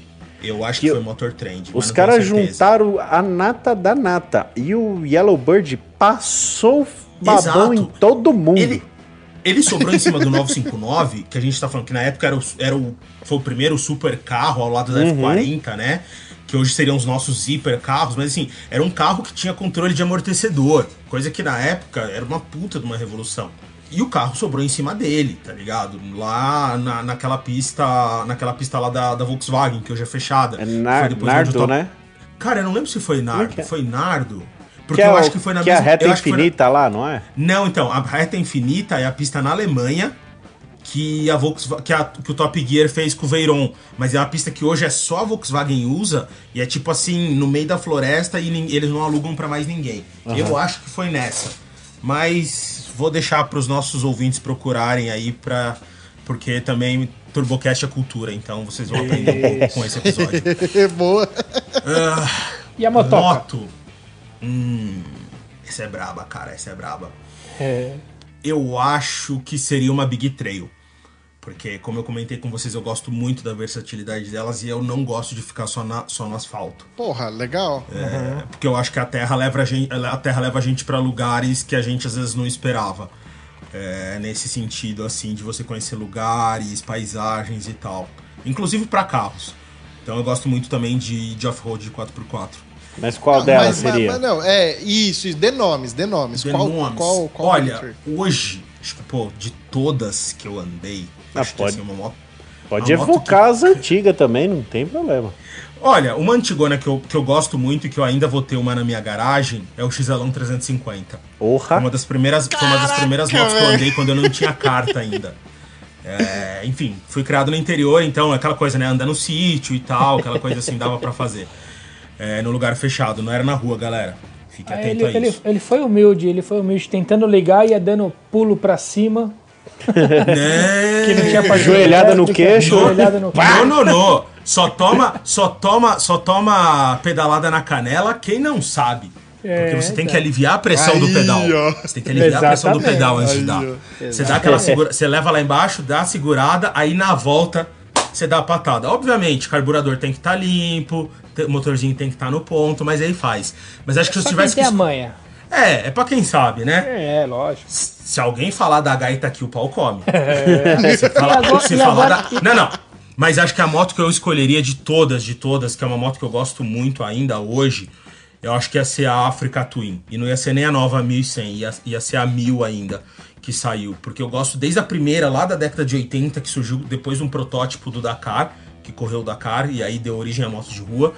Mas a Africa Twin, eu acho assim, ela tem um tamanho muito bom pra estrada, de velocidade de tamanho, mas ao mesmo tempo, apesar de ela ser uma moto grande, ela ainda é mais na mão pra você quando você quer fazer um off-road. Então eu ficaria com ela. E ela tem carinha de rally. Exato, exato. E moto Honda, no geral, é... você senta numa moto. Ó, primeiro de tudo, é... Honda paga nós, tá? Porque eu vou falar bem aqui.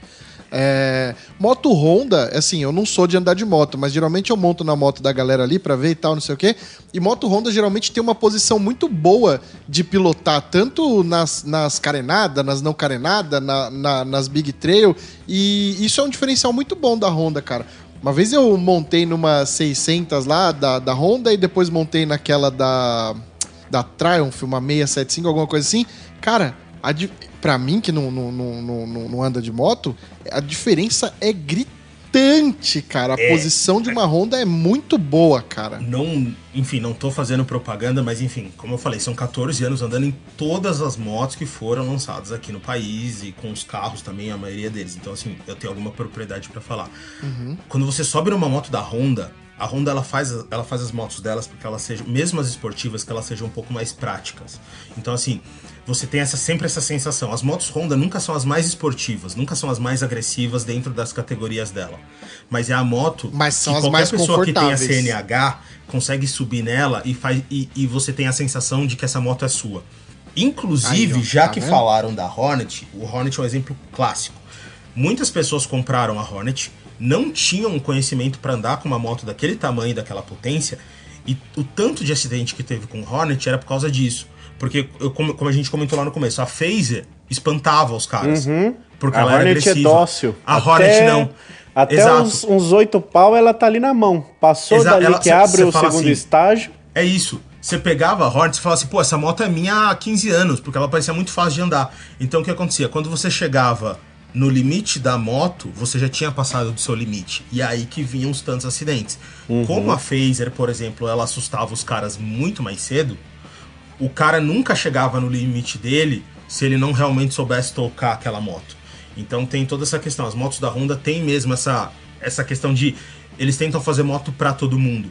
Não é, por exemplo, você pegar uma MV Agusta, que é uma moto super agressiva. É uma moto que. Nossa, já andei Então, uma, é legal. É uma moto muito legal, só que assim, cansa, porque ela é agressiva o tempo todo. Ué. Entendeu? E a Honda, no geral a Yamaha, também as japonesas, elas tentam fazer motos mais práticas, digamos Fora assim. que essa MV Agusta, cara, ela, ela é agressiva e vibra, que, que parece que você tá com mal de Parkinson depois que você desce Sim. da moto. Então, mas é tudo. é- parece sacanagem, mas aí é questão de característica, tipo, da moto. Porque eles fazem pra quê? Comando de válvula muito nervoso. Cabeçudo, entendeu? Então, é. assim, o cabeçudo, entendeu? O motorzão quadrado, é assim. Então, ele é assim, ou ele é zero, ou é, ou é, ou é 8 ou 80. Ele não tem um meio termo, ele não cresce devagar. Você dá a mão, ele vrau, vai lá em cima, de uma vez. Era o tempo inteiro isso. Então, assim, era uma moto que você não consegue ficar andando, tipo, ah, vou trabalhar, vou na marginal a 60 por hora. Não, porque você fica o tempo inteiro cambiando pra tentar achar ali o giro dela. Ah, eu tava vendo aqui É uns MV. Augusta, agora eu vou, já vou comprar um Bell. Nem quero mais saber desse aí, já que vocês falaram mal desses helicópteros. Não, mas, mas falando do, do lance da posição, o Woody, que é o outro nosso participante aqui do, do podcast. Calma, calma, calma, falta o tênis. Calma, não, não, a gente vai chegar no tênis. Vai chegar. Mas ele, Ah, tá, tá, ele tá, tá, comprou recentemente uma. Como é que é o nome daquela? Himalayan. Da Royal Himalayan. Enfield. É, deu uma voltinha lá que ele tava com a moto. Falei, ô, deixa eu ver qual que é. Que ele tava só elogio com a motoca. Deu uma volta no estacionamento ali do, do kart da granja. Entreguei a moto pra ele. Falei, mano, por que colocaram os pezinhos da moto aqui? Tá horrível. Você fica com a perna meio coisada pra trás, assim. Eu falei, mano, moto tão legal pra você pôr a perna mais gostosa ali pra frente e tal. Meteram os pezinhos, parece que eu tô andando uma CG alta. Eu falei, mas que porra fizeram com essa moto? Então, mas é, quase, assim, obviamente, as, as big trails, as trails em geral, elas são menos recuadas, mas nenhuma moto hoje você fica com a perna exatamente a 90 graus, sabe? Você não forma um grau 90 graus, porque também é muito ruim.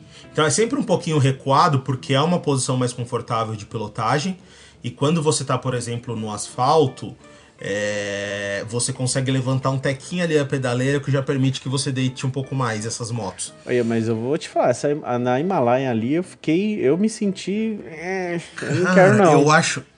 Assim, eu acho uma motinha bem honesta. Eu andei, tive oportunidade de andar bastante com ela. Eu acho uma motinha bem honesta pro dia a dia e pra viagens curtas, tá? A, a, a Royal tem um, um, um projeto que eles fazem e tal. Eles levam às vezes jornalistas e também a galera que paga, que a galera sobe as montanhas lá no Himalaia com essa moto, tá ligado? Na Índia. É um bagulho muito É, louco. a Karina né? fez esse rolê aí, ela Então, contou no, Kari- aqui no- exato, exato, no episódio começo lá dos, dos primórdios do podcast, quem tiver Então. aí vai procurar que vale muito a pena. Vale, vale a pena, porque assim, é é uma, é uma viagem incrível. Eu tenho muita vontade de fazer por conta isso daí. É uma das viagens que eu tenho vontade de fazer de moto. Bora, Meu, vamos? que, Deixa eu meu, ver aqui, a- vou ver aqui num dois, num dois três milhas se tem. Então, E, meu, a- aí a história da Kai é ainda mais incrível, beijo cá, porque, meu, ela, meu, se fodeu pra caralho, deu um monte de BO na viagem dela, assim, e ainda assim ela conseguiu fazer, sabe? Assim, foi, foi muito louco. Foi, foi bem da hora, assim, e as motos aguentam, entendeu? Assim, então pensa assim, ó, eles fazem motos que consigam fazer isso. Se elas conseguirem fazer isso, que elas façam o resto de alguma maneira, saca? É mais ou menos assim essa a, a lógica dos caras, assim, lá. Porque, meu, a gente vai subindo, vai perdendo. é, vai ganhando altitude, vai perdendo oxigênio, o motor vai rendendo menos. Tem todas essas pegadas. Mas é, é bem legal. Eu gosto. A gente pode fazer um episódio falando só de moto. bora também. tá, então já tem o de tênis, o de moto. Ah, responde aí, termina de responder, eu atrapalhei tudo. Não, acho que é, é isso, é o que eu te falei. Acho que hoje eu escolheria a Africa Twin, que é uma moto que eu gosto muito e é muito versátil pra fazer tudo que eu sonho e tudo que eu poderia fazer em cima de uma moto. É, tênis? Ah, com certeza um Air Jordan 1 Chicago 1985, né? Ah, pensei que De você ia falar o que preferência- chute, cara. De preferência assinado pelo Michael Jordan, que aí... Porra, só isso? Aí, né, aí zerou a vida, Caraca. né? Aí zerou, aí zerou o rolê. Ou pode ser o tênis no qual o Kobe, que o Kobe tava usando, o que ele usou, sabe? O chulé dele quando ele fez 60 pontos num jogo do Lakers. Esse também pode Caralho, ser. 60 pontos. Pois é, aí é outro Gray. Eu falo assim, ó, esse tênis, esse é o tênis que o Kobe tava usando aquele dia. Eu falo, tudo bem, então eu abro mão do, do Chicago 85. N- não é nem pelo tênis, né? Porque é por onde ele tava e com quem ele Exato, tava na hora é, que é a história. Então eu acho que esse tênis aí vai, vai valer a pergunta do Guedes lá: tênis ou a Porsche? É, aí, É, ó. aí, ó, aí, ó, aí, ó. E, e eu vou falar, esse tênis que ele tava ali nesse jogo é bem simplão, né? É, mais ou menos. Era. Eu não lembro qual era a cor, né? Qual era a colorway, mas era um Kobe É 5. simplão, mas ele tava fez usando. 60 pontos. Exato, só isso. É. Fez 60 pontos. É um, tipo, é um tênis histórico, sabe? Porque o cara fazer 60 pontos num jogo sozinho, meu, o cara fez metade do, do placar do time dele, sabe? E era um Lakers estrelado. Mas, é, falando entre o Porsche e o tênis, depende. O Porsche é o Yellowbird? É, e... Ah, mas. mas, mas São- mano, são- é, são é porque é questões. difícil, porque. Então, sim, então, mas aí que tá. É, assim, tem o ponto sentimento, né? Que aí é, é muito difícil. Mas eu não sei, não. Um tênis do Kobe que ele usou lá no, no coisa, ainda valendo ressaltar que eh, o cara já faleceu. É Sim. ele já faleceu? Já, não, quem sim, que faleceu? sim, Não, ele, Não, ele, ele- ele ele foi de faleceu, helicóptero. faleceu no acidente de Ele foi de helicóptero. helicóptero. É, ele, falece- ele é a Isso. filha dele. é. Então, aí, você pega, você pega uma situação dessa e você falar que você tem o tênis desse cara, os maiores colecionadores do mundo vão querer comprar isso de você. Logo, você compra quantas Porsche você quiser. Então, mas aí que tá. Eu não ia querer vender esse tênis pra comprar a É, Porsche. ninguém ia querer vender esse tênis. É a mesma ninguém coisa. quer vender. Entendeu? E Eu, assim. eu, eu é, toparia foi- esse tênis aí só pelo nome dele, que eu acho maneiríssimo. Foi É o, o- foi é o Kobe- Mamba, foi o né? Kobe 11. É, o, o Mamba é o apelido dele, né? Ah, O Black Mamba é o apelido do Kobe. O tênis que ele tava usando era o Kobe 11. E, pô, o cara só fez 60 pontos no jogo de despedida dele. Sabe? Então, assim. Doido, Nossa. velho. Esse, esse tênis tá em. Sei lá, não, não, não tá em- com alguém que comprou, né? Tá em posse da família, será? Não, não. Esse, esse tênis deve estar em posse da família. Eu realmente não sei falar agora de bate-pronto. Que loucura, né, Mas eu acredito que esteja, assim, na, com a família. E até hoje, ele morreu e tal, já parou de jogar, tem bons anos. Até hoje, a linha de tênis dele é uma das linhas de tênis mais usada por jogadores que não tem uma linha própria na NBA. Porque os caras gostam muito Aí, do ó. tênis. A maioria usa o Kobe 6, que eu tenho um, inclusive. É, e a galera usa muito. Quem gosta de jogar de tênis baixo na NBA, os caras praticamente só usam o Kobe. Que Aí, ó. maluquice, cara. Bela escolha aí no tênis também, viu? Apesar de eu não entender muito de tênis, eu teria um tênis do Kobe. Fácil. Agora o Guedes abriu a porteira, né? Abriu a porteira aí na, na pergunta de milhão. O próximo que eu estiver ouvindo vai, ah, eu também quero pra moto, também pra carro, pra, pra tênis. Aí já era, bicho. Não, é só, é só é envolvido com, com a vida da pessoa. Tipo, Vamos deixar deixou- muito- O vamos AD deixar- escolheu o ônibus que ele queria. Deixa- deixar, O Lito deixar- escolheu um avião. Ó, vamos deixar muito bem claro aqui, pessoal, que quem manda é o Guedes. Ele que vai falar se é um, dois ou três, ok? Muito obrigado, Vini. Isso aí, vou te dar, vou te dar essa, essa moral. Ó, mas, mas antes da gente partir para umas outras perguntas aqui, eu queria fazer uma pergunta que eu tô curioso para saber o que que você tem na sua garagem, desde moto, carro, ônibus, caminhão. O que que você tem aí? É, então. Aí, Vai- vem, aí, vem a surpre- aí vem a surpresa que talvez vocês possam se decepcionar um Ah, pouco. você vai falar que você anda de Uber. Não, não, Não, não. pior que já passou. Não, já, já passou piloto aqui que anda de Uber, então nada É. Não, surpreende. ah, já, já andei de Uber, enfim e tal. Mas assim, por muito tempo, eu não, tinha, não tive carro, porque, enfim, toda semana eu tava com carro. E tá que viajando, tá fora, tá, né? É, então, tipo, e assim, pô, eu, eu tinha que entregar sempre uma avaliação de carro ou de moto por semana, em, em uma época da, da vida, ou, ou comparativo. Então, assim, eu tava realmente de carro ou de moto toda semana. Aí chegou uma hora que eu falei assim, cara, não adianta, não tem porquê ter um carro na minha garagem. Eu não tô usando direto e reto. Quando eu precisava, eu tinha que fazer lá a chupeta, lá dar a carga na bateria, porque aquela merda ficava parada. Aí eu vendi. E agora, recentemente, eu adquiri um carro que, enfim, eu falei, putz, eu quero um carro confiável, não tava afim de ter trabalho agora. E aí fui procurar dentro do que eu queria e comprei um Ford Ka Sedan. Ah, não é o moleque, carro. veio- veio pro mas. Então, mas peguei 1.5. Ah, Aham. então tá É, beleza. tre- é três cilindros, anda bem e é econômico. Então, exato, ele, é um- ele anda bem, ele tem uma performance legal Sim. porque é o carro. Eu particularmente gosto de, digamos assim, desse DNA da Ford, porque ele ainda tem uma suspensão firme, o câmbio também é firminho, é um câmbio firme, de engaste justo. Então, assim, dentro de ter um carro confiável, prático e econômico, ainda consegui um carro aí que vai, que vai me agradar é, um pouco no dia a dia. E fala a verdade, há de concordar comigo. Eu também tenho um casinho, o meu é o hatch. 3 cilindros 1.0. E fala a verdade, o que esse carro ele encaixa o motorista, né, cara? É um conforto Sim, para dirigir. é, então. E é uma Eu coisa que acontece desde o carro. primeiro, né? Desde É. o primeiro carro. Então é uma coisa que eu, eu gosto bastante. Eu achei que foi uma pena, enfim, a hora que parou, né? A produção aí que, que o carro saiu de linha. Mas é um carro que eu gosto bastante. E com motor- esse motor 1.5 até no EcoSport andava bem. Então, assim, no, no K também, é K é mais leve, é menorzinho e tal. Então, ainda dá pra dar uma divertida. É. Eu, eu confesso que quando eu peguei esse carro, eu peguei numa oportunidade legal, ok. Eu, eu, eu- quando eu peguei esse carro, eu comprei ele com a boca torcida, sabe? Ah, um K, velho. Ah, não sei, vai, vai, vou pegar, vai. Porque foi uma oportunidade muito legal. Mas eu me surpreendi. Puta de um carro. Eu viajo muito com esse carro, eu rodo muito. E, cara, não. Eu saí de um Uno Fire, que eu trabalho na rua, né? Eu rodo muitos KMs. E, e entrei num carro falei, cara, não troco mais esse carro. Só por outro. O seu, o seu é 1.0. 1.0, 3 cilindros. Então, é, pô, eu peguei 1.5, pô, tem, tem quase 140 cavalos com, com etanol, cara, sabe? No 3 Então, cilindros. cara, tipo, é. E é, é um econômico. carro legal. É, E Você é vai pra estrada, e é... Exato. Ô, Vini, se pá você com 1.5 não ia gastar menos combustível, não, mano? Então, cara, eu tô cogitando de eu pegar um sedanzinho e imaginar pegar um 1.5 sim. Eu acho que na estrada eu vou fazer uns 17 na gasolina com esse 1.5 também. Que o meu, Então. meu, meu faz 17 com, na gasolina 1.0. Eu acho que 1.5 também faria. Porque você não vai andar com o pé cravado, né? Não, eu ando na economia. É, então, o Gearhead também economiza, galera. Fica aí, ó. É, Essa, eu, eu tenho um que gasta e um que Momento economiza. razão. é, momento, momento razão, Gearhead também economiza.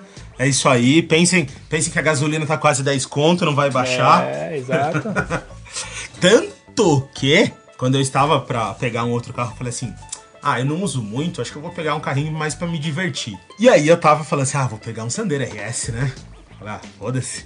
Vou, vou me divertir. É o, carro, é o carro que eu vou andar de vez em quando, só mesmo. Pô, tô tempo inteiro andando de carro. Daí eu falei. Aí eu comecei a ver a gasolina escalando. Daí eu falei, nossa, né? Vai ficar, vai, vai ficar cara essa brincadeira, né? Isso vai, vai, ser uma, vai ser uma diversão difícil, né? E aí acabei no, diversão. é, tentei encontrar um pouco mais de razão aí pra minha vida e peguei o casinho sedã. Cara, Mas não me arrependo, não. Não me arrependo. pe- Você parar pra pensar, um carro 1.5 com 140 cavalos, bicho, chupa up. É isso. É isso. É mais esportivo que o Up. Ih, caralho, fudeu. Eu falei. E muito- eu e muito mais eu confortável. tem, tem que deixar aquela polêmica no final do episódio, sabe? Pra galera falar assim: ó, vocês têm que ouvir o episódio inteiro porque tem uma polêmica no O final. cara mandou Polêmica. uma ali no final. Só pra ver. Zé, Zé Leme trouxe uma Só polêmica ali, ó. Ele quer, quer arrumar encrenca. E ó, Ô, eu Zé, tenho, tem, eu, tem um... eu, peraí, Romulo, eu tenho certeza que se você for andar em Interlagos, você vai tirar o pé. referências. Eu gosto de quem tem referências. É, tá vendo? Ô Zé, tem aqui uma Oi. oportunidade pra você, vagas limitadíssimas agora, neste momento. Vixe. Ó, posso dizer que se pá, É a se última. pá, última É vaga, tá? verdade, hein? Você deu mó boi hoje, hein, cara? Estourou, hein? O quê? Que é você acaba de receber o convite pra participar do primeiro tradicional mundialito de kart do TurboCast. Ô, louco! Vejam só É. que maravilha. Olha, Que a última vaga, hein? olha. E, e Quer? quando, quando, quando. Depende, tem lastro, que eu sou um rapaz grande. Tem que ter. Ih, rapaz, Vai, vai então, ter, vai ter. A briga vai ser. Eu acho que a gente vai pedir pra cada um levar seu lastro, porque tá faltando lastro já. Então, beleza. Os caras vão roubar as anilhas Não, da mas aí, academia. o, o- não, não, não, mas aí, o Rômulo, o que eu tava pensando aqui é o seguinte, ó. É, como é um evento beneficente, vai ter muitos quilos de comida, a gente coloca ali um quilo de arroz. É, a gente um amarra um trailerzinho cada nos um. karts dos caras. É, aí, ó. É, senhor José, por favor, queira devolver as anilhas da, da academia do prédio. É, A gente agradece. Ó, pode falar a data já, né, Guedes? Agora que a gente já sabe tudo. Ai, Ó, meu vou Deus. falar. Não muda nada. Ó, vai ser dia 12 do 7 de 2022. Opa, maneiro, maneiro. Já vou botar na agenda aqui. Bora lá aqui no kart da Granja. Então, você que tá ouvindo também, esteja preparado, save the date, Porque é nesse Ah, dia. aí- vagas limitadíssimas também, inclusive pra quem vai assistir. Vagas Exato. limitadíssimas também. Vai vale ter, ó. pô, vamos, vamos dar uma explanada aqui de, de qual que é o negócio? Vamos. Vai ter meet and greet, que é muito chique, é a hora que você aperta a mão do pessoal lá. Ó. E agora, agora não tem mais pandemia, então pode chegar perto das pessoas. É, Então aí vale ressaltar que você que ouviu o Turbocast aqui pelo seu ídolo e quer, puta, queria tirar uma foto com o TK, queria dar um abraço no pessoal do Auto Super, tá aí a oportunidade no Mundialito de Kart do Turbocast. Ou de alguma empresa que pagar também. É... Então vai ter lá um- umas graças também. A gente vai liberar espaço pra galera expor produto. Vai, vai ser bacana, vai ser bacana. Além do- da corrida em si, né? Vai ser muito louco. Vão ser três corridas. Já fica aí, eh, vocês é que tem probabilidade de estar entre os finais aí. Pode ser que você corra duas vezes. Porra, É. não, bota, não bota pressão, mano. Não bota pressão. Não, não, tem bastante pé de break, fica tranquilo. Mas é isso aí, galera. Então, ó, fica esperto, dia 12 do 7. Galera que é aqui de perto, até ali Rio Grande do Sul, dá pra vir.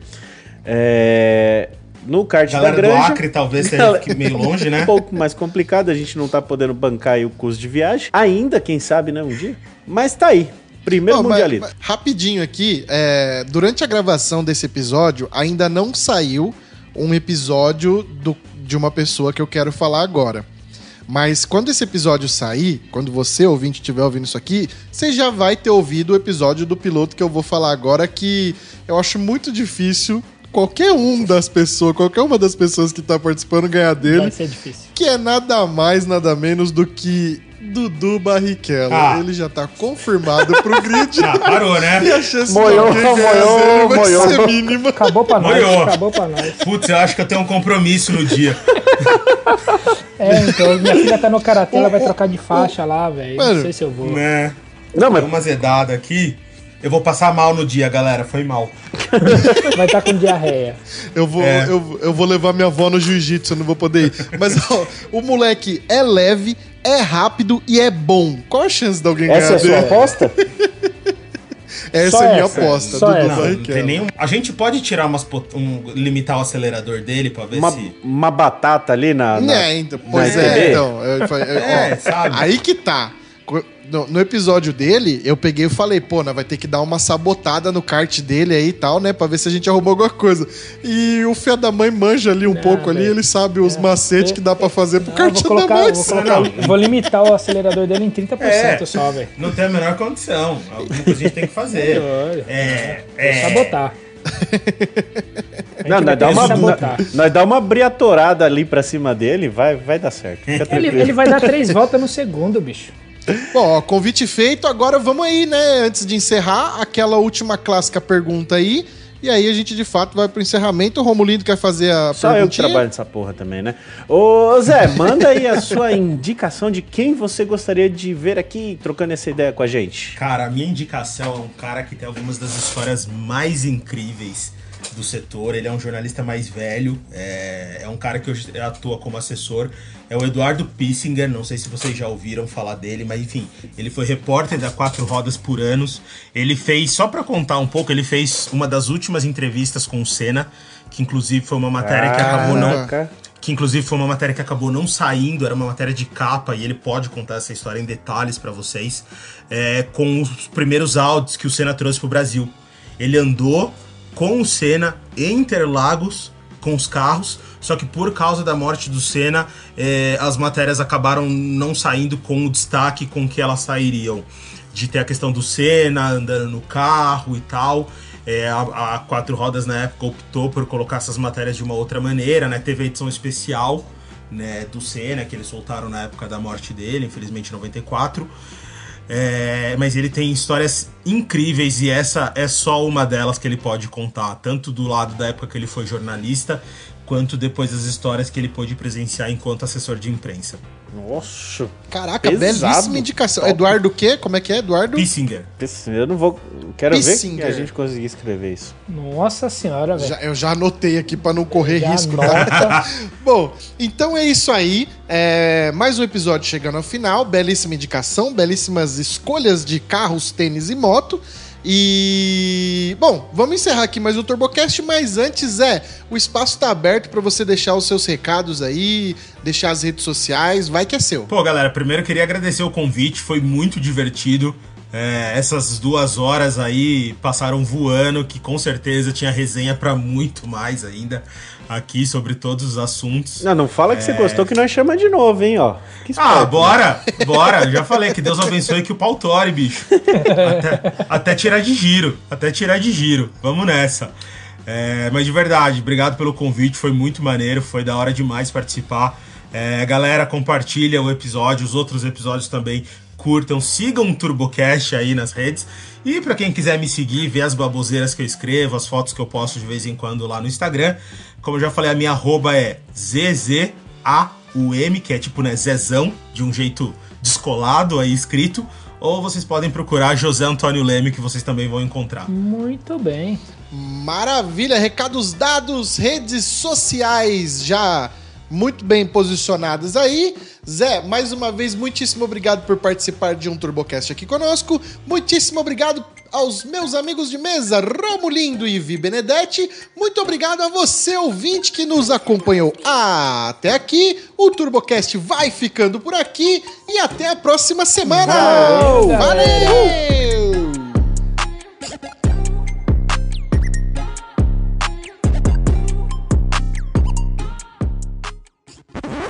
Manda um, fala que eu mandei um beijo pro tio Reginaldo.